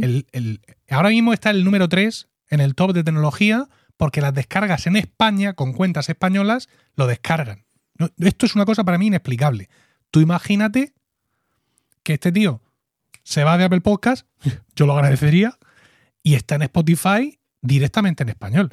Iba a decir que me sale el tiro por la culata porque yo siempre me quejo del ex Friedman y de otros paraquedistas que aparecen por aquí y en estos momentos, ¿por qué no decirlo? Emil Daily está el número uno en tecnología en Apple Podcast. Eso, eso pasa más de una vez. Eso pasa más de una no, vez. No, no, no, no, no, no, no, no. No pasa ya tanto. No pasa tanto. Que, bueno. que tengo yo un email diario que me dice por dónde estoy. Esto ya sí, no pasa sí, tanto. ese email Está también lo recibo yo. Es, es una buena semana en, en este caso, pero, pero esto al final, mira, esto va a suponer muchísima más competencia y un dominio todavía superior del podcast de origen anglosajón en el mundo. Claro, cuando dices, vamos a explicar bien esa expresión, si me permites que explique algo que tú has dicho. Cuando dices va a suponer más competencia, no estamos hablando de la competencia sana de la que habla el capitalismo. Estamos hablando de la competencia que viene a dejarnos cada vez con menos mercado a quienes hacemos comunicación independiente. ¿Es así? Claro. Que alguien podría pensar, fastidiate, haz un, haz un producto de más calidad. Sí. Y, y, también es posible, pero también tengo mi derecho a quejarme porque generalmente en este mundo todo tiene sus cuotas. O sea, los pequeños creadores tenemos pequeñas cuotas de mercado.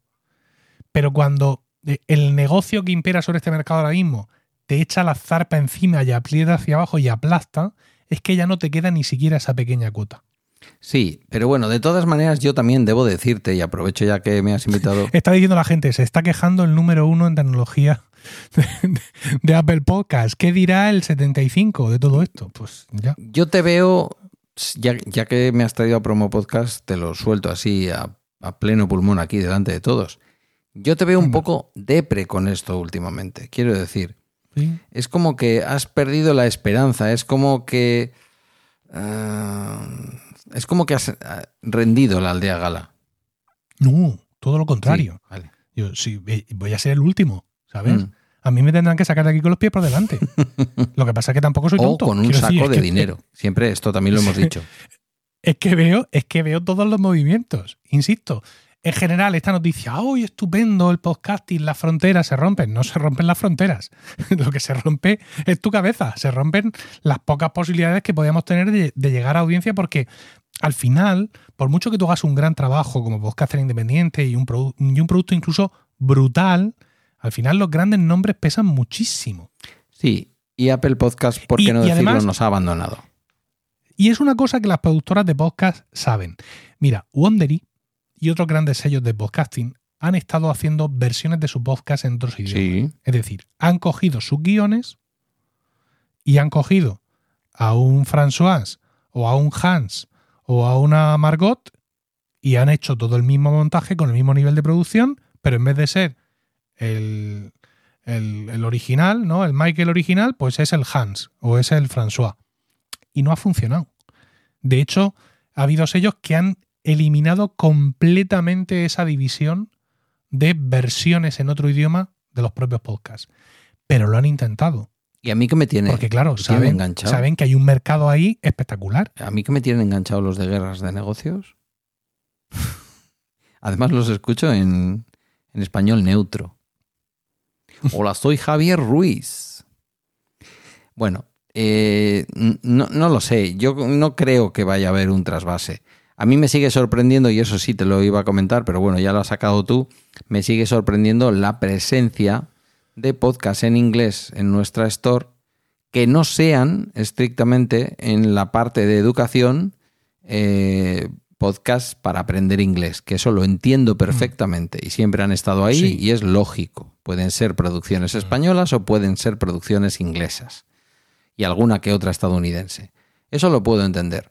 A partir de ahí, yo muchas veces digo, mm, va la extra, que por cierto no viene nunca en el, en el eh, correo diario ese. Como es una producción, pues eh, somos de segunda división, ¿eh? también te lo digo aquí. Ah, luego lo veo, luego lo veo. Eh, no, pero yo a veces que me busco, porque yo esto antes no lo hacía, pero no sé por qué desde que estoy en Emilcar FM me ha entrado este ámbito así competitivo. Me busco y digo, bueno, ni tan mal, la primera bitácora personal en castellano, en la app, en, en- en la ah, store eh, de, de podcast de España. Bueno, a veces está también Cri- Cristina Mitre y todas estas personas, ¿no? Pero sí. pero a veces estoy por ahí y digo, pues no hay nadie más en castellano delante. Igual estoy la cuarta o la quinta. Y digo, y no hay nadie más castellano delante. ¿No podrían ponerla la primera? No me creo que haya más gente escuchando esas bitácoras personales en inglés. Bueno, igual sí.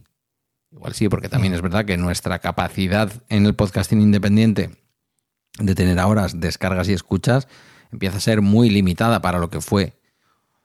No sé si porque nos contábamos mal las escuchas y las, las descargas, mejor dicho, y luego ya vino toda aquella estandarización, o porque realmente, como tú bien has dicho, la industria nos ha cogido una parte de la audiencia. Que, yo creo que esto segundo es cierto. Para que os hagáis una idea de cómo funciona esto, si nos vamos al, eh, digamos en cuanto a porcentajes, si nos vamos al top principal de Apple Podcast en España en estos momentos, os he dicho que con Emil Caradelli estoy el uno en tecnología. Pues eso en el top general se traduce a estar el 91 en el general. Cuando yo en tiempos de Poncio Pilato llegaba a estar el 1 en tecnología en España de iTunes, eso me, llevaba a estar el 1, el 2 o el 3 en el general. ¿Por qué? Porque éramos cuatro gatos. Ahora, ¿quién tengo yo aquí delante? A todas las estrellas de la radio. Aparte, por supuesto, de, eh, otras producciones de, podcast como The Wild Project, Nadie sabe nada, Lo que tú digas, de Alex Fidalgo, es decir, todos estos podcasts que tienen otro corte, ¿no? Otro corte eh, profesional y todo este tipo de, historias. Y aquí ya no ves eh, podcast en inglés. ¿Por qué? Pues porque todos los de las radios y, los grandes periódicos y los grandes famosos, pues al final se van metiendo ahí y tiran para abajo todo lo que no tiene ningún sentido que esté en, ninguna parte. Pero insisto, esta tecnología que parece maravillosa y que parece revolucionaria viene simplemente a rebañar cuota de mercado. No va a estar disponible de forma práctica, de forma práctica y real para todo el mundo, aunque insisto, cualquiera puede entrar a Wordcraft, a Wondercraft y hacerse su prueba, incluso si tiene humor, pagar sus 34 dólares al año, pero esto no está hecho, mm, digamos, para, para todo el mundo, ¿no? Para la gente.